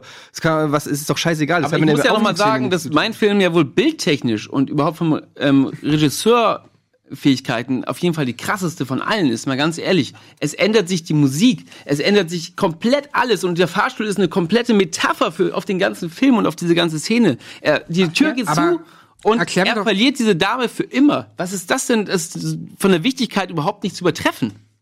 Aber das weiß man zu dem Zeitpunkt nicht, dass er die Dame für immer verliert. Erstmal ist es nur eine Aufzugtür. Ja gut, man weiß auch nicht, was ist das denn für ein Argument. Nein, du hast einfach gesagt, ja gut, aber äh, wir reden ja über die Aufzugsszene. Und ich finde Ja. halt bei Drive, äh, das ist eine sehr intensive Szene im Aufzug. das ist die intensivste Szene ja, der aber würde die nicht, Weltgeschichte. aber würde die, würde die Jetzt nicht, mal ehrlich. aber würde die nicht auch, weiß ich nicht, in der Küche genauso gut funktionieren? Nein! Warum? Bist warum? Diese beklemmende Situation vom der- Fahrstuhl und da ist dieser Ja, Hitman in dem Fahrstuhl schon drin und dann benutzt er die, Aber was, diesen Fahrstuhl auch als Metapher. Der, die Tür geht zu und, und man sieht noch die Frau und dann ist sie weg. Also, was ist das denn? Aber sie sehen sich ja danach noch. ja, natürlich sehen sie sich danach noch, aber es ist ja nichts mehr. Also, sie sieht ihn mit einem völlig anderen Blick jetzt. Natürlich ist es, deine Szene kann Aber überall spielen, mal ganz ehrlich. Was Ja. willst du denn sagen? Ja, aber- was ist denn bei dir los? Ich meine, erklär mir doch mal, warum ich ich ich ich mag ja Drive auch, aber Ja. erklär mir doch mal, warum die sich da irgendwie eine Minute, okay, ist in Slow-Mo, aber trotzdem ist es sehr lang, warum die sich eine Minute da küssen können und komplett alles runterfahren können und der Dude da so rumsteht mit seiner Pistole und nichts macht. Jetzt kommst wär du doch da wieder mit Logik Das, das wäre doch genau seine Chance. Naja, wir müssen Ja, aber auch, das ist, naja, aber- aber das da- Logik. jetzt aber mal da, ehrlich. in dem Fall, meine, die, die Alle die er mir gestellt hat, diesen die hat mit meiner Szene nichts zu tun, aber die Logikfrage, die dir stellt, die hat was mit der Szene zu tun. Naja. Weil in dem Moment wirst du als Zuschauer rausgerissen und denkst dir, okay, äh, da, war, da, war, da war die Chance für den Bösewicht, gerade alles klar zu machen, aber er wartet erst, bis, Ja, der, und- bis der und- krasse Typ, der ihn gleich totboxt, Das ist natürlich äh, erstmal ein bisschen rumgeknutscht Ganz kurz, stopp, haben wir den, den Fact-Checker? Ja. Ja. Was hast du rausgefunden? Ähm, äh, zu, zu Leon der Profi. Ja. Der war tatsächlich äh, nachher, ne? drei Jahre später, ja. Drei Jahre später, alles 1994. klar. Gut, Gut, geht's. das nicht. Zu viel dazu. Der Zuschauer wartet doch auf diese Kussszene. Das ist die, also mal ganz ehrlich. Ja, aber du kannst ja trotzdem nicht erklären, warum der Dude daneben halt rumsteht die ganze Zeit. Zweifelst du, Natürlich, das aber, ist der äh, Hitman. aber bei Drive, also die Szene, Natürlich. ich habe die auch noch sehr gut im Kopf und Ja. da, da zweifelst du ja nicht eine, also die Szene tut so am Anfang, als ob das Naja, einfach normal, aber- ganz kurz, lass mich mal kurz den Satz Ende, äh, als ob die als ob das ganz normal, als ob das alles normale Fahrgäste sind. Ja. Er täuscht im Prinzip so ein bisschen vor, so ja, passiert schon nichts, eine normale Aufzugsfahrt. Aber als Zuschauer raffst du sofort, ey, okay, da, sind, da ist der Bösewicht mit drin. Das wird ja dann nach zwei Schnitten so, so Genau. sofort klar. Aber weiß der Bösewicht wirklich vorher, dass, dass das wirklich die Person ist, die er am Ende, weil die Bewegung zu dem Bösewicht hin kommt ja vom Driver am Anfang. Und dann reagiert ja erst der Bösewicht. Ich schätze mal, er weiß nicht genau, wie der Typ aussieht und deswegen reagiert er ja quasi auf die Attacke vom Driver. Ja, also ich finde, ich, ich mag diese Szene, ich mag die Spannung in der Szene, ich liebe, ich liebe Drive, es ist einer meiner Lieblingsfilme, aber es tut mir leid, ich finde. Ja, aber du nach- kannst mir doch nicht aber die nach- Wichtigkeit dieser Szene ich sag, absprechen Ich sag nicht die Wichtigkeit der Szene, ich spreche nicht die Wichtigkeit der Szene, ich spreche sprech die Wichtigkeit des Aufzuges, spreche ich dir ab. Und ich finde, Nee, die, halt die, die, die Aufzugsszene ist halt, wenn wir schon von intensiven Aufzugszenen reden, dann finde ich, bei mir ist ja sogar die Mechanik der Aufzugs, Aufzugstür Teil der Geschichte, also Teil des, des, des, des der Szene gerade in dem Moment, das sehe ich bei dir nicht. Wenn er Naja, jetzt, sie wenn er müssen jetzt, ja weiß ich fliehen. nicht, nur diesen Au Sie müssen fliehen. Sie müssen, könnten ja natürlich auch rennen, anfangen zu rennen, aber im Aufzug müssen natürlich ihre Fasson ähm, wahren. Also wie sollen die denn, sie können ja nicht so fliehend in den Aufzug rennen. Die müssen ja irgendwas benutzen. Sollen die die Treppen gehen? Ja, das funktioniert dann aber nicht. Und bei Terminator 2 finde ich halt. abgeschlossen. Moment, Szene- ganz, Sa- Die Sandro, Szene bei Terminator 2 finde ich ziemlich durchschaubar. Zumal auch. du weißt genau, du hast was, damit gerechnet, dass da, äh, als du den das Nachdem- erste, nachdem nach, er die- nachdem du das nachdem er- erste Mal nachdem gesehen er hast. Ja, wie nachdem, das ist aber ja, ja, mein da weißt du Hauptargument. genau, was abgeht. Und im Endeffekt hast du den Film auch mal zuletzt gesehen. Die Szene ist auch nicht gut gealtert. Alles klar, Es ist gut, so, dann kommen wir jetzt in das Abschlussplädoyer. Jeder hat nochmal die Chance, in Ruhe ähm, auszuführen, warum die beste Szene die beste ist. Gunnar. Es ist ähm, die wichtigste Szene im Film. Es verbindet ähm, die schönste Szene im Film wunderschön mit der schlimmsten Szene, die ich jemals in einer Kinogeschichte gesehen habe. Eddie. Ähm, ich finde, bei mir ist als, ein, als ich habe die einzige Antwort gegeben, wo der Aufzug im Prinzip nicht äh, wegzudenken ist als Schlüsselszene. Äh, der Aufzug spielt eine elementare Rolle. Er erklärt die Fähigkeiten des vielleicht besten Filmantagonisten aller Zeiten und ist deshalb äh, ist die Frage einfach am besten beantwortet. Sandro. Äh, ich habe das Schweigende Dilemma gewählt, weil die Fahrstuhlszene unfassbar intensiv umgesetzt ist und weil wir dann mit dieser unfassbar genialen Punchline erst wissen, wie hinterlistig, clever und mächtig Hannibal Lecter ist. Die nach Alles der. Szene passiert. Damit beenden wir die Runde Nummer drei, die Aufzugsszene. Ja, äh, Sandro hat angefangen und hat ähm, sehr mitreißend die Szene äh, nacherzählt und hat sich da vor, äh, vor allem auf den Twist konzentriert, wie unglaublich unerwartet das war und wie unglaublich dicht diese Szene war, wie da diese gesamte Verfolgungsjagd nach Hannibal Lecter, in der es um den letzten Teil des Films geht, zusammenkommt. Ich finde, Gunnar hat den berechtigten Einwand gebracht, dass der Twist, den du vor allem betont hast, als wow, das ist der krasse Twist, tatsächlich außerhalb des äh, Fahr- Fahrstuhls passiert und eigentlich somit der Fahrstuhl nicht so unglaublich wichtig ist äh, für die Dramatik äh, dieser Szene. Gunnar, ich finde, du hast äh, sehr gut zusammengefasst, warum diese Fahrstuhlszene so wichtig gerade in diesem Film ist, weil er gerade die wichtige Figur des Drivers und die beiden Teile des, der, Driver-Figur perfekt inszeniert in engen Raum, wo er eben sich nicht weglaufen kann, wo er nicht äh, beide äh, Rollen spielen kann, sondern er wird hier konfrontiert, dass er eben nicht beide Teile seiner Persönlichkeit getrennt voneinander leben kann, sondern dass er damit konfrontiert ist, dass er eben beide Seiten hat. Und das haben wir hier, du hast es schön gesagt, einmal in dem Liebesaspekt mit dem langen Kuss, der sehr intensiv ist und mit dem gleichermaßen intensiven Kontrast dagegen der Szene, in der er den äh, Bösewicht zu, zu Brei schlägt. Du hast auch noch angesprochen, wie der, der, Regisseur das einsetzt. Und Eddie, du hast ein paar Mal gesagt, dass die Szene nicht unbedingt im Aufzug stattfinden muss. Ich finde, da hat Gunnar sehr gut reagiert, dass er einerseits betont hat, dass die Figuren hier auf engem Raum sind. Sie müssen handeln, sie können nicht weglaufen. Und Gunnar hat auch angesprochen, dass am Ende die Tür zugeht, womit der Driver nicht mehr die Möglichkeit hat, sie von den Konsequenzen wegzulaufen oder es noch retten kann, sondern dass er hier unwiederbringlich eine Änderung in der Figur und in dem Story Arc von dem Driver hat, die essentiell ist für den Film. Und das äh, fand ich hat Gunnar sehr gut gemacht. Äh, Eddie, ja, du hast äh, gut dargestellt, wie hier diese Szene äh, eingesetzt wird und du hast äh, perfekt formuliert, wie das alles zusammenkommt, die ganze Mechanik, die Special Effects, die gut funktioniert, warum der T1000 gerade da angreifen kann, warum es gerade gut funktioniert, dass es sogar nochmal ist. Ähm, ich habe allerdings nicht hundertprozentig gesehen, warum gerade äh, es, es diese Szene sein muss. Es gibt ja auch viele andere Szenen, in denen der T1000 gut funktioniert. Es gibt auch viele andere denkbare Möglichkeiten, wo ähm, in anderen Metallsituationen es äh, stattgefunden hätte, aber du hast das sehr mitreißend äh, und packend äh, formuliert, warum das so intensiv war. Ich finde allerdings auf den gesamten Film betrachtet und auf die Intensität und auf die Bedeutung des Fahrstuhls und dieser eingeschlossenen Situation und der Konfrontation, die daraus entsteht, finde ich, hat es in der Runde Gunnar am besten gemacht. Gunnar, bekommt diesen Punkt für Drive aus Folge Nummer 3. Herzlichen Glückwunsch an Gunnar.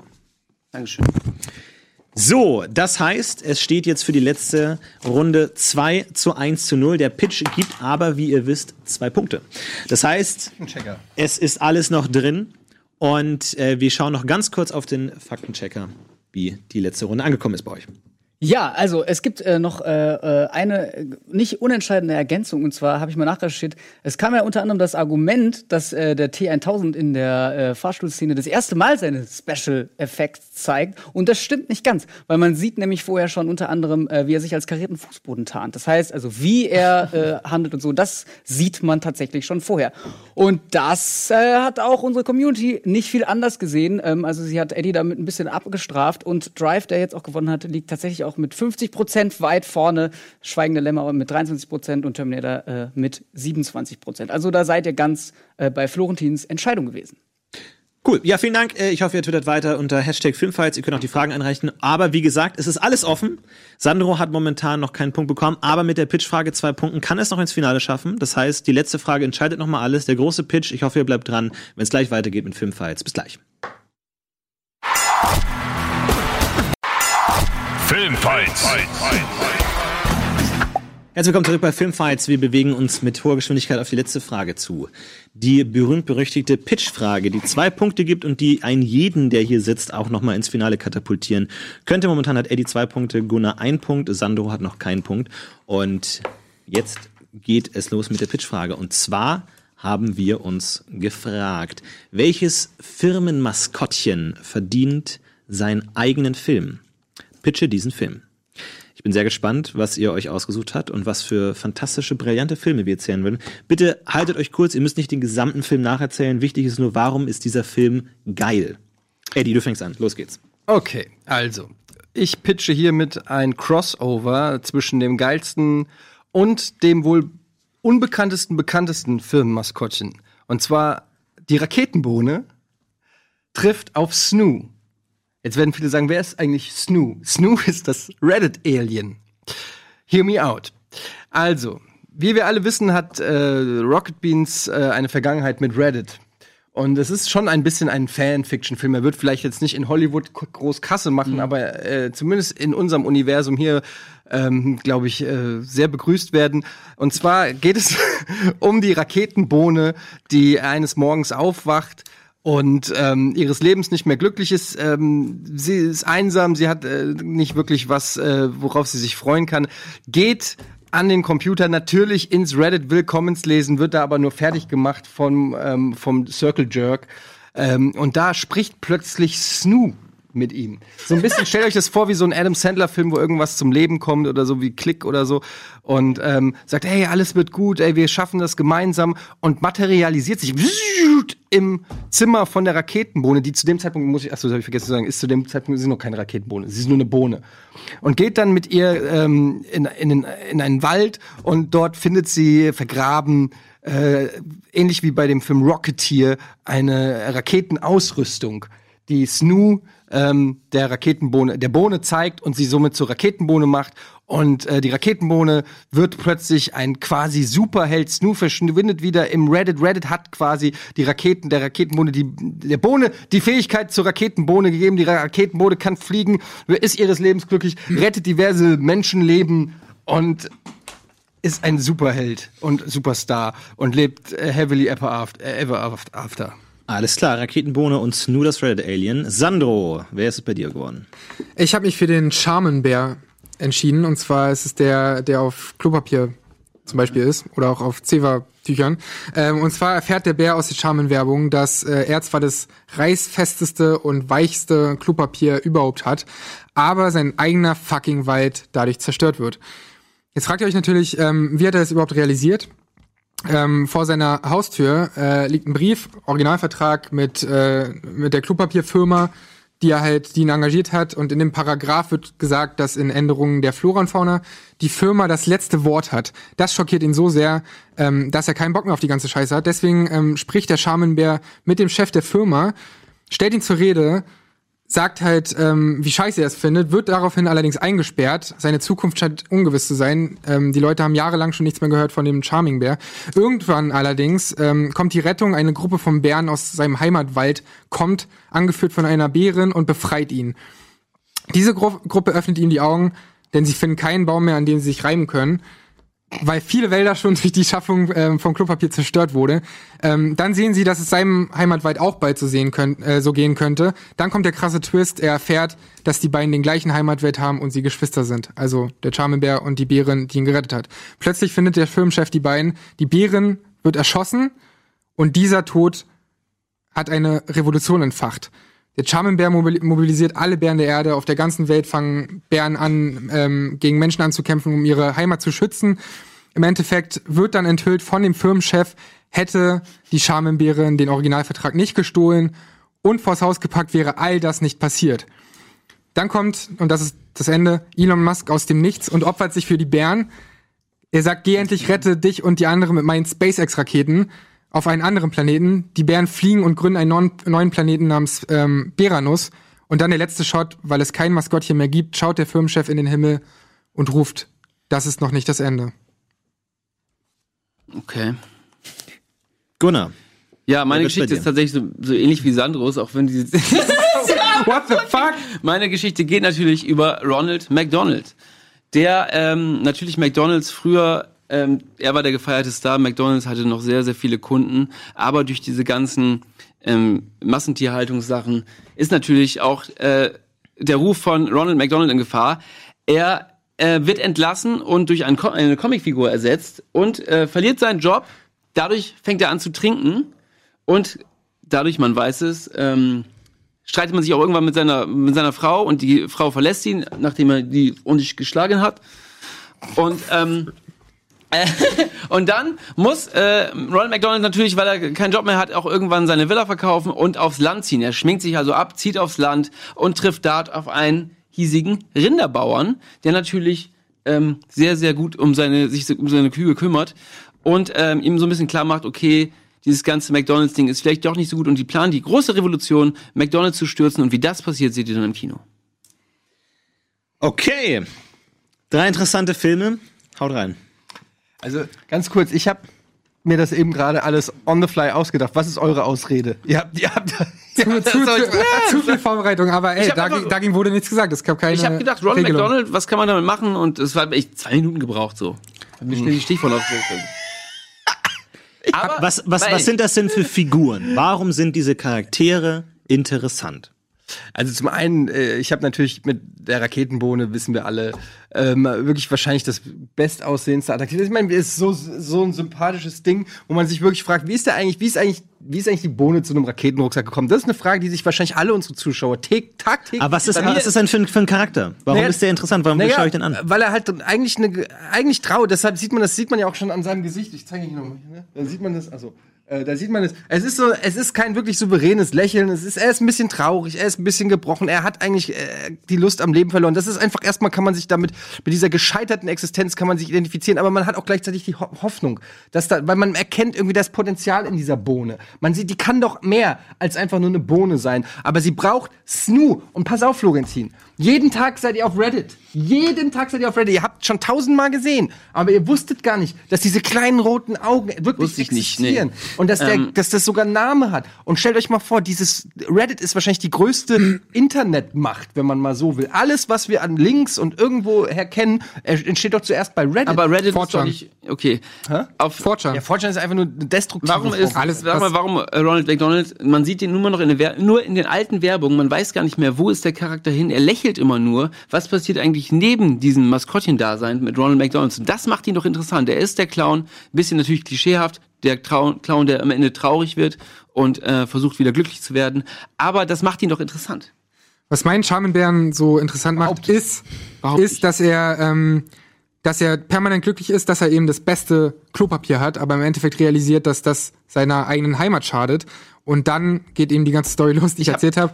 Ähm, und dann kommt diese Riesenrevolution mit dem großen Ende, dass Elon Musk alle rettet und mit seinen Space Das Ende, Space ist, ja wirklich, das Ende ist kompletter Das, das Scheiß. ist ja wirklich Warum? Quatsch. Das passt auch gar nicht in den Film rein. Nee. Und davor Sie ist denken einfach sich- nur Planet der Affen geklaut. Warum sie denken sich Klopapier. Sie denken, sie ersetzt. Und außerdem ist Klopapier sich, dass- heutzutage 100% recycelbar. Also da muss man nicht mehr so aber viel nicht das Bäume- Charmenberg Klopapier, das Nee? musste nee, man auf keinen Fall. Und ich meine, außerdem, was ist denn die Message von deinem Film? Ist im Prinzip, Dass die- benutzt kein Klopapier mehr, oder was? Kann ich nicht gut Dass die. Welt vor mir dir- leid, Ich finde die, finde die Message falsch. Dass die Welt vor dir- einfach eine falsche Dass Message. die Welt vor die Hunde geht und selbst die Bären keine Hoffnung mehr sehen und das Ende- und dass wir nicht mehr Wenn auf ich mich entscheiden muss zwischen Bären und Klopapier, dann müssen die Bären halt sterben. So, bei leid. ETS-Film habe ich übrigens auch eine, eine Anmerkung zu machen. Wo ist denn der Spannungsbogen? Die Rakete wird einfach nur zum Star und das war's. Das ist- Ende. Naja, das ist jetzt ein bisschen kurz gefasst. Stell dir, Ja, ich hab nein, nein, nicht nein. einen Stell dir, ja, aber stell dir eine richtige Heldenstory vor. Eine kleine Bohne in der Großstadt muss in den Wald und dann muss sie gegen Naja, das Sachen erfindest kämpfen. du jetzt dazu, weil ich gefragt habe, wo der Spannungsbogen ist. Ja, das- hast du nicht vorher Ja, das stimmt, aber ich habe ja auch nicht die gesamte Geschichte Ach, ausgebreitet,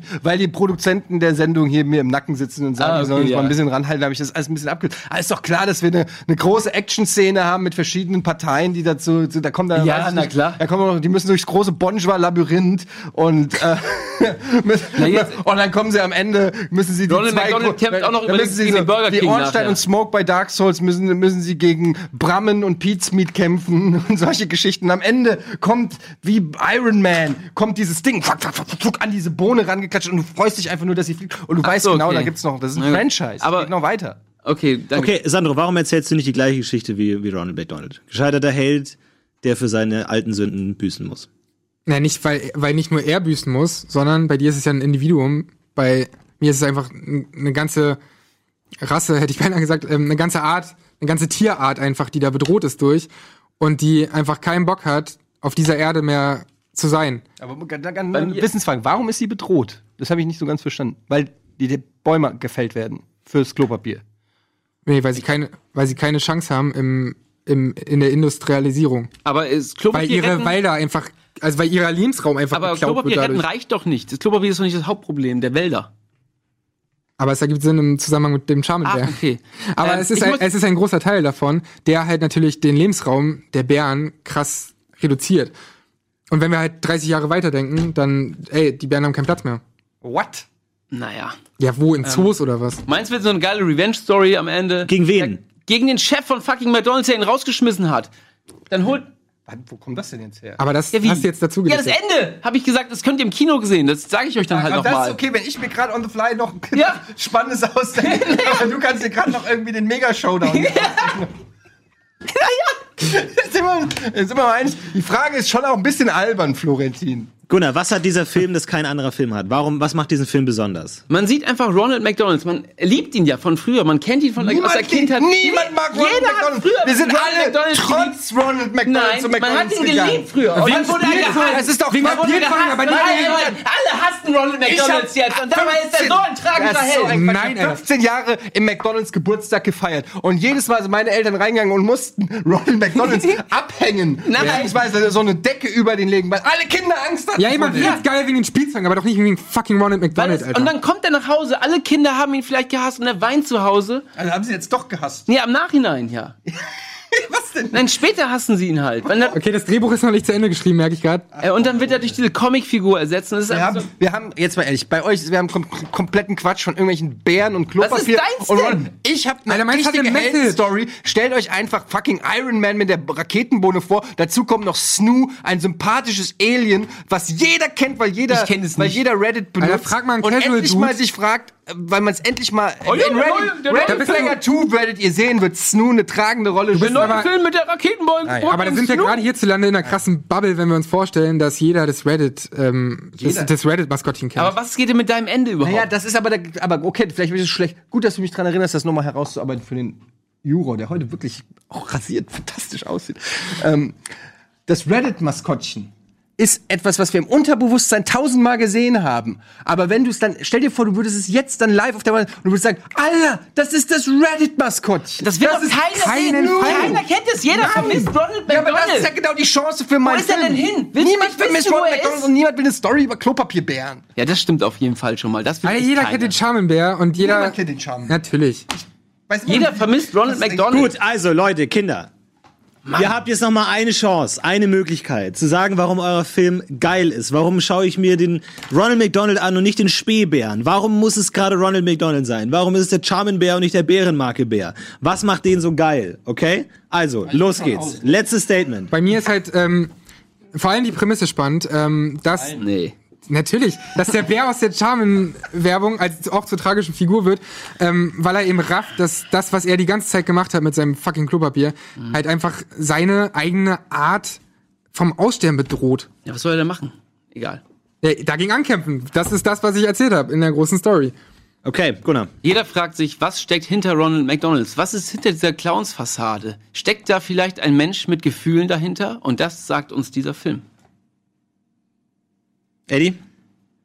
Die Raketenbohne, das beliebte Maskottchen der ähm, lustig spontanen, quietschbunten Nerdtruppe äh, Rocket Beans. Äh, wie ist die Raketenbohne eigentlich zur Raketenbohne geworden? Es ist eine Superheldengeschichte ähm, und In in, einem, Art- in einem Crossover noch auf einen äh, Underdog, den jeder kennt, aber keiner weiß, wer ihn ist. Eine supergeile Fusion von zwei tollen Firmenmaskottchen. Wow, den Film würde ich mir im Kino angucken. Wird bestimmt mega erfolgreich, weil so viele Rocket Beans und Reddit-Maskottchen kennen. Also, kommen wir zur Abstimmung. Das war Runde Nummer vier. Ja, ähm, Eddie, du hast angefangen.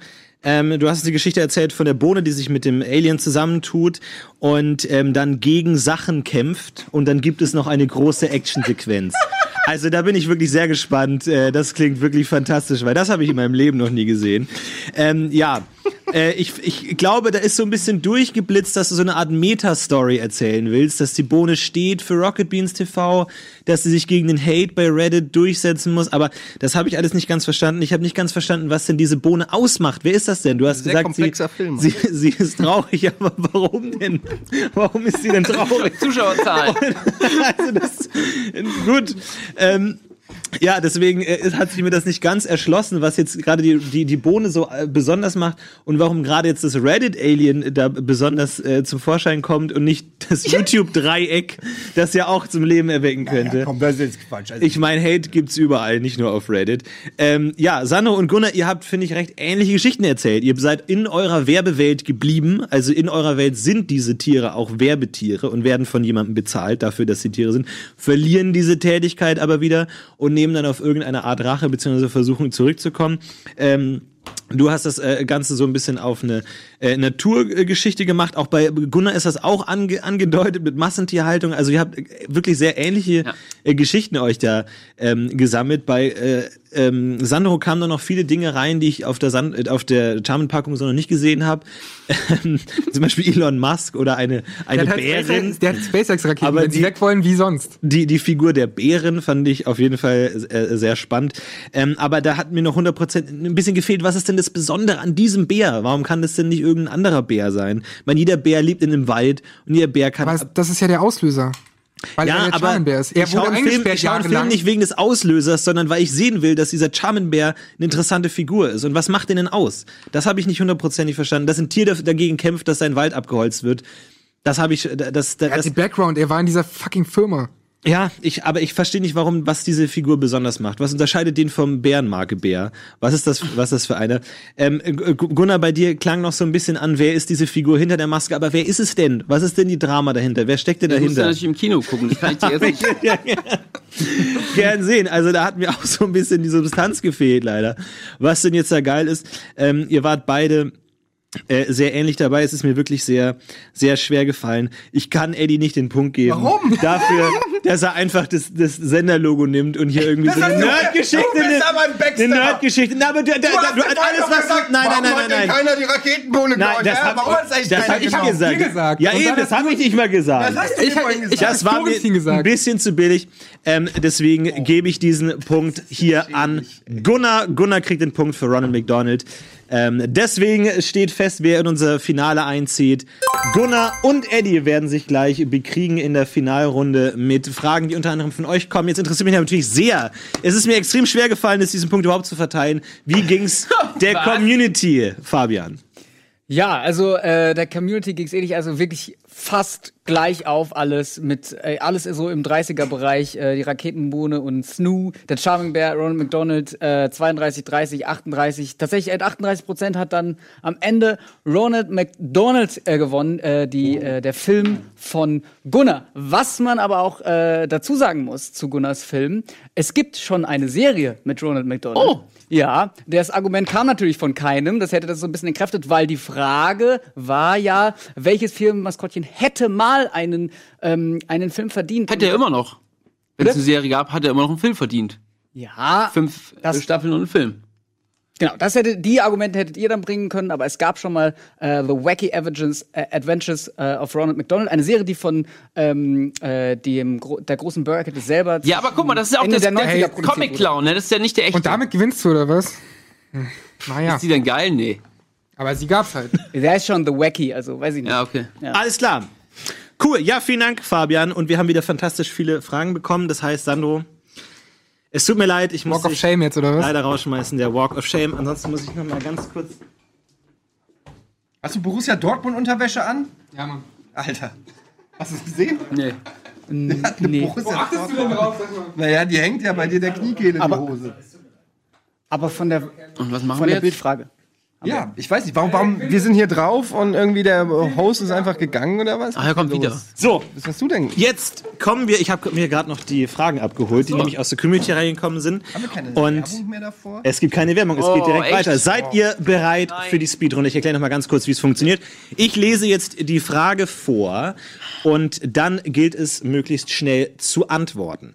Wenn ein Spieler antwortet, die, die Antwort also äh, rausschreit, ticken für den anderen Spieler 30 Sekunden runter, die er hat, um die Antwort zu geben, muss in diesen 30 Sekunden also die Antwort nennen und begründen. Dann kommen nochmal 30 Sekunden für den Spieler, der als erstes geantwortet hat und dann geht's noch nochmal zurück mit 15 Sekunden und nochmal 15 Sekunden für die andere äh, Person. Habt ihr das verstanden? Ja. Ja, so ein bisschen.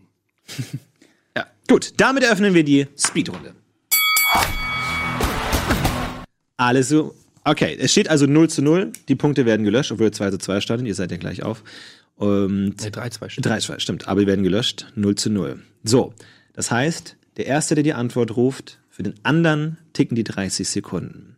Wir beginnen mit der ersten Frage. Die lautet: Sylvester Stallone oder Arnold Schwarzenegger? Arnold Schwarzenegger.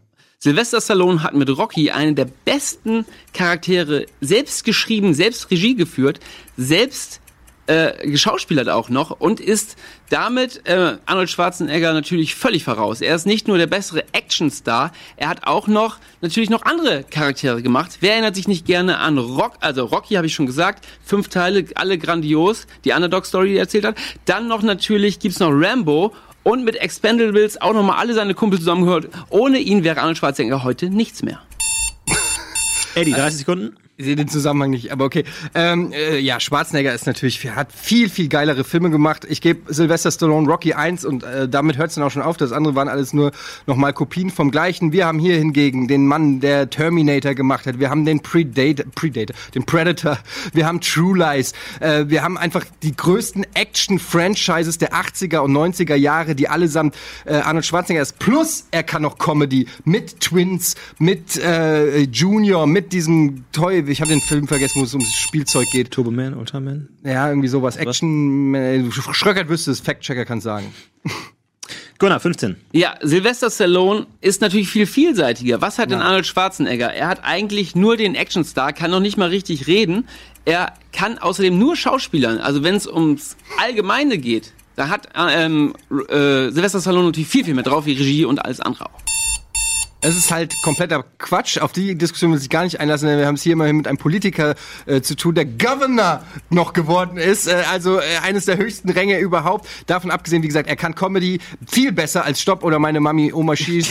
Ähm, er hat äh, tolle Komödien gemacht und jetzt wieder gekommen. Das musst du erst mal schaffen. Alles klar, Sylvester du zehn Stallone- Jahre lang weg warst. Gunnar hat angemerkt, dass er mehr ist als nur ein Schauspieler, sondern auch Regisseur und äh, Drehbuchautor, während Eddie eine ganze Menge Filme aufzählen konnte, in der Arnold Schwarzenegger als Schauspieler Wow. nicht nur als als Drama, als Actionstar, sondern auch als Comedian äh, brilliert hat. Das heißt, er konnte eine große Range aufwenden und äh, auf das Argument, dass er nur Schauspieler ist, hat Eddie sehr gut äh, reagiert, nämlich, dass er nicht nur Schauspieler ist, sondern auch tatsächlich Leute überragender zum Tod Politiker. verurteilt hat.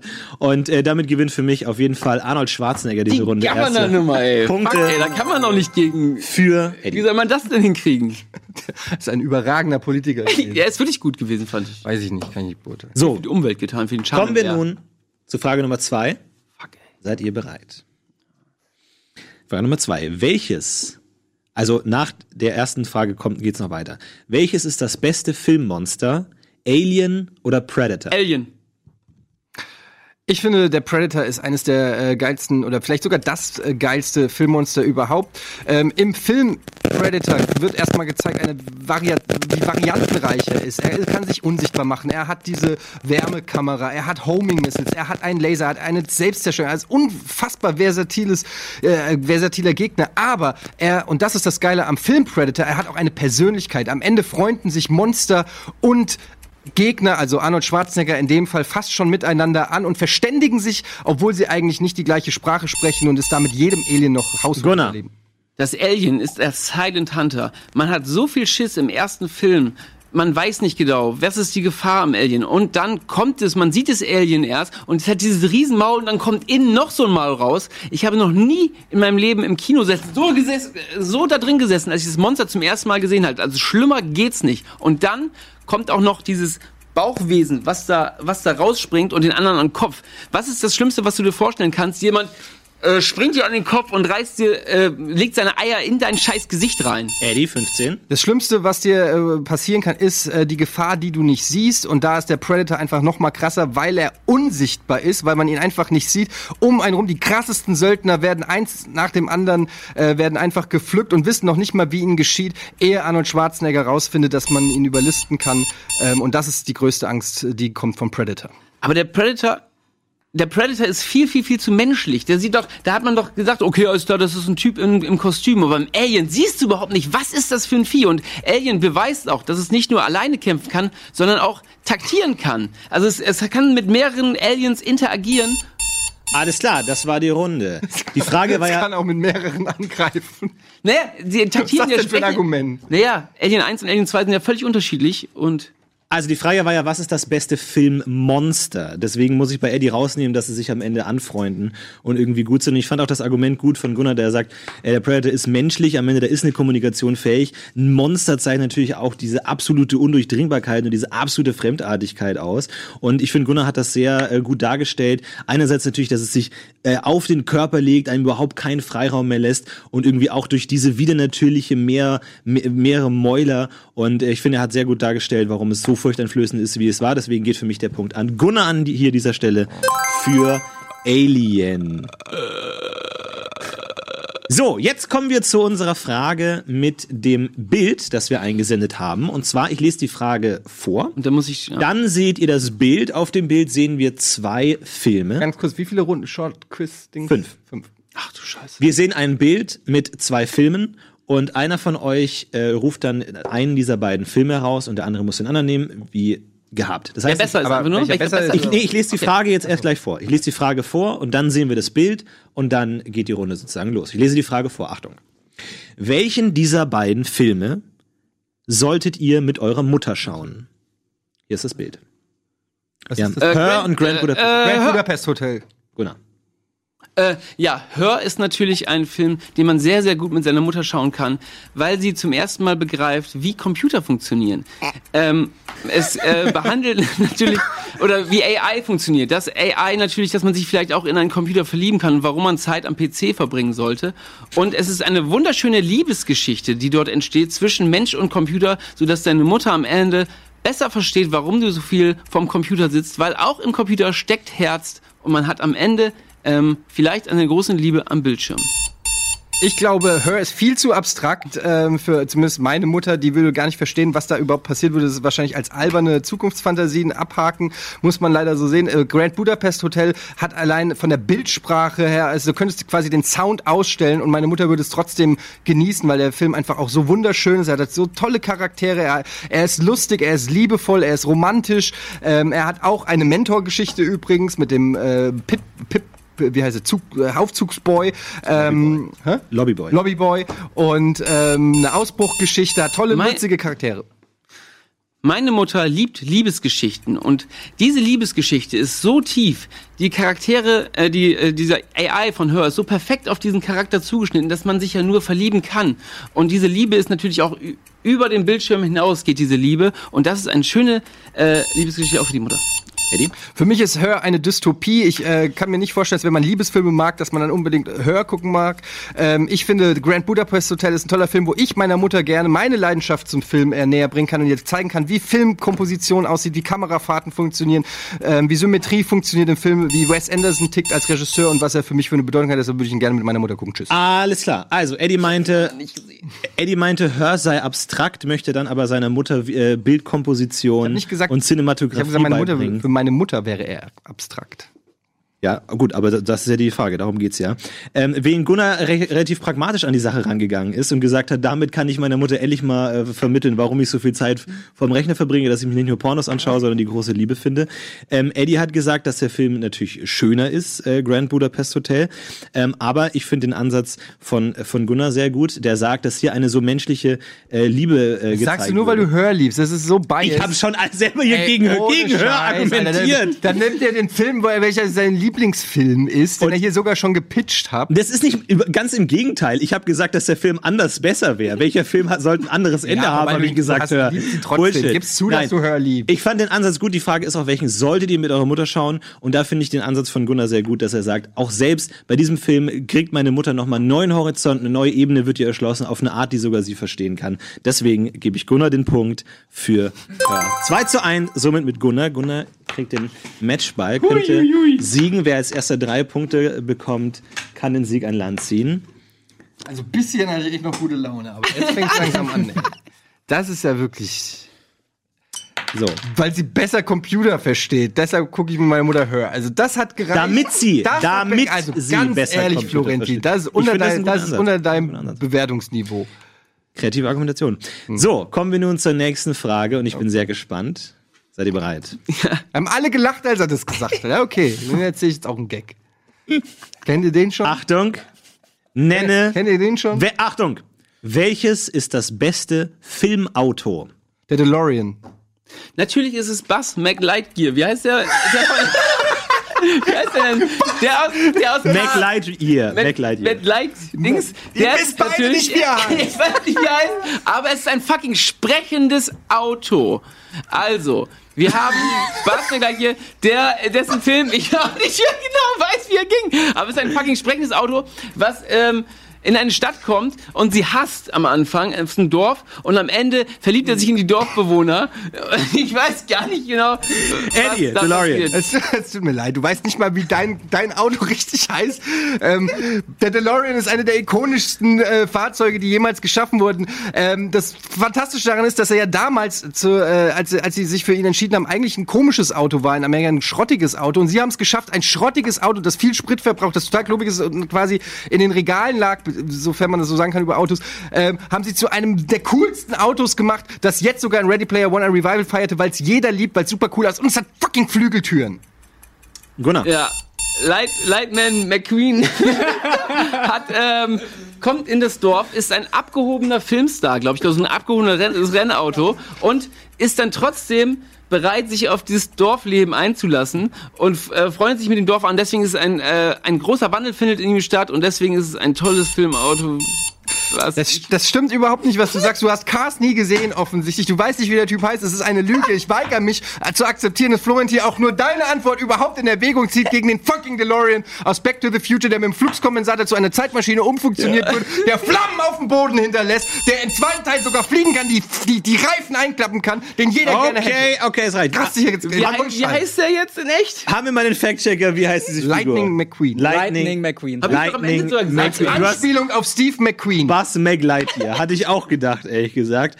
Ähm, aber äh, ganz klar, Ja, scheiße, natürlich ey. geht diese Runde Ich an. habe ich hab an. Kid gedacht am Ende, weil Kid. Oh. Aber Kid, gibt's auch einen Film, habe ich die ganze Zeit überlegt. Habe ich nämlich dann auch Oder überlegt. ist es und- nur eine Serie? War das die Frage im Film? Ja, Filmauto. Filmauto. Aber es gibt bestimmt irgendeinen Knight Rider Film, ja. Pilotfilm oder so. Ja, den hätte ich dann, ähm, hätte ich vielleicht besser wählen. Das ist der einzige Auto, das mir noch eingefallen ist. Herbie vielleicht noch. So, es wird sehr spannend. Es steht, geil wie der DeLorean. es steht 2 zu 2. Das heißt, die fünfte und letzte Frage entscheidet definitiv. Gibt alles, alles kommt auf diese eine Frage zusammen. Und die lautet folgendermaßen. Welcher Schauspieler ist der perfekte nächste James Bond? Idris Elba. Äh, natürlich ist es. Wie heißt er denn nochmal? Der Typ. Ich hab vergessen, wie er heißt. Ich nehme einen von anderen. Es ist Daniel Craig, weil Daniel Craig kann natürlich noch weiterhin Bond spielen. Er ist nicht nur jetzt der beste Bond, er ist auch weit in den weiteren Filmen natürlich auch der nächste James Bond, der immer noch ähm, alt genug ist oder äh, jung genug ist, um weiterhin seine Muskeln spielen zu lassen und seinen geilen Oberkörper am Strand zu präsentieren und Leute abzuknallen. Das ist wirklich, also er, erstens ein fucking Armutszeugnis. Michael Fassbender heißt zu sagen. Okay, zweitens Idris Elba. Ich weiß, dass, äh, dass viele aufstehen und sagen, ja Moment, der ist schwarz, darf James Bond schwarz sein. Meiner Meinung nach ist es äh, absolut legitim. Äh, man, James Bond darf schwarz sein, um einfach mal die Kuh anzusprechen, die eh im Raum steht. Ich finde, er bringt alles mit, was ein James Bond mitbringen muss. Er hat dieses, diese Gentleman-Attitüde, aber er ist auch rough. Er kann Leute an die Wand klatschen.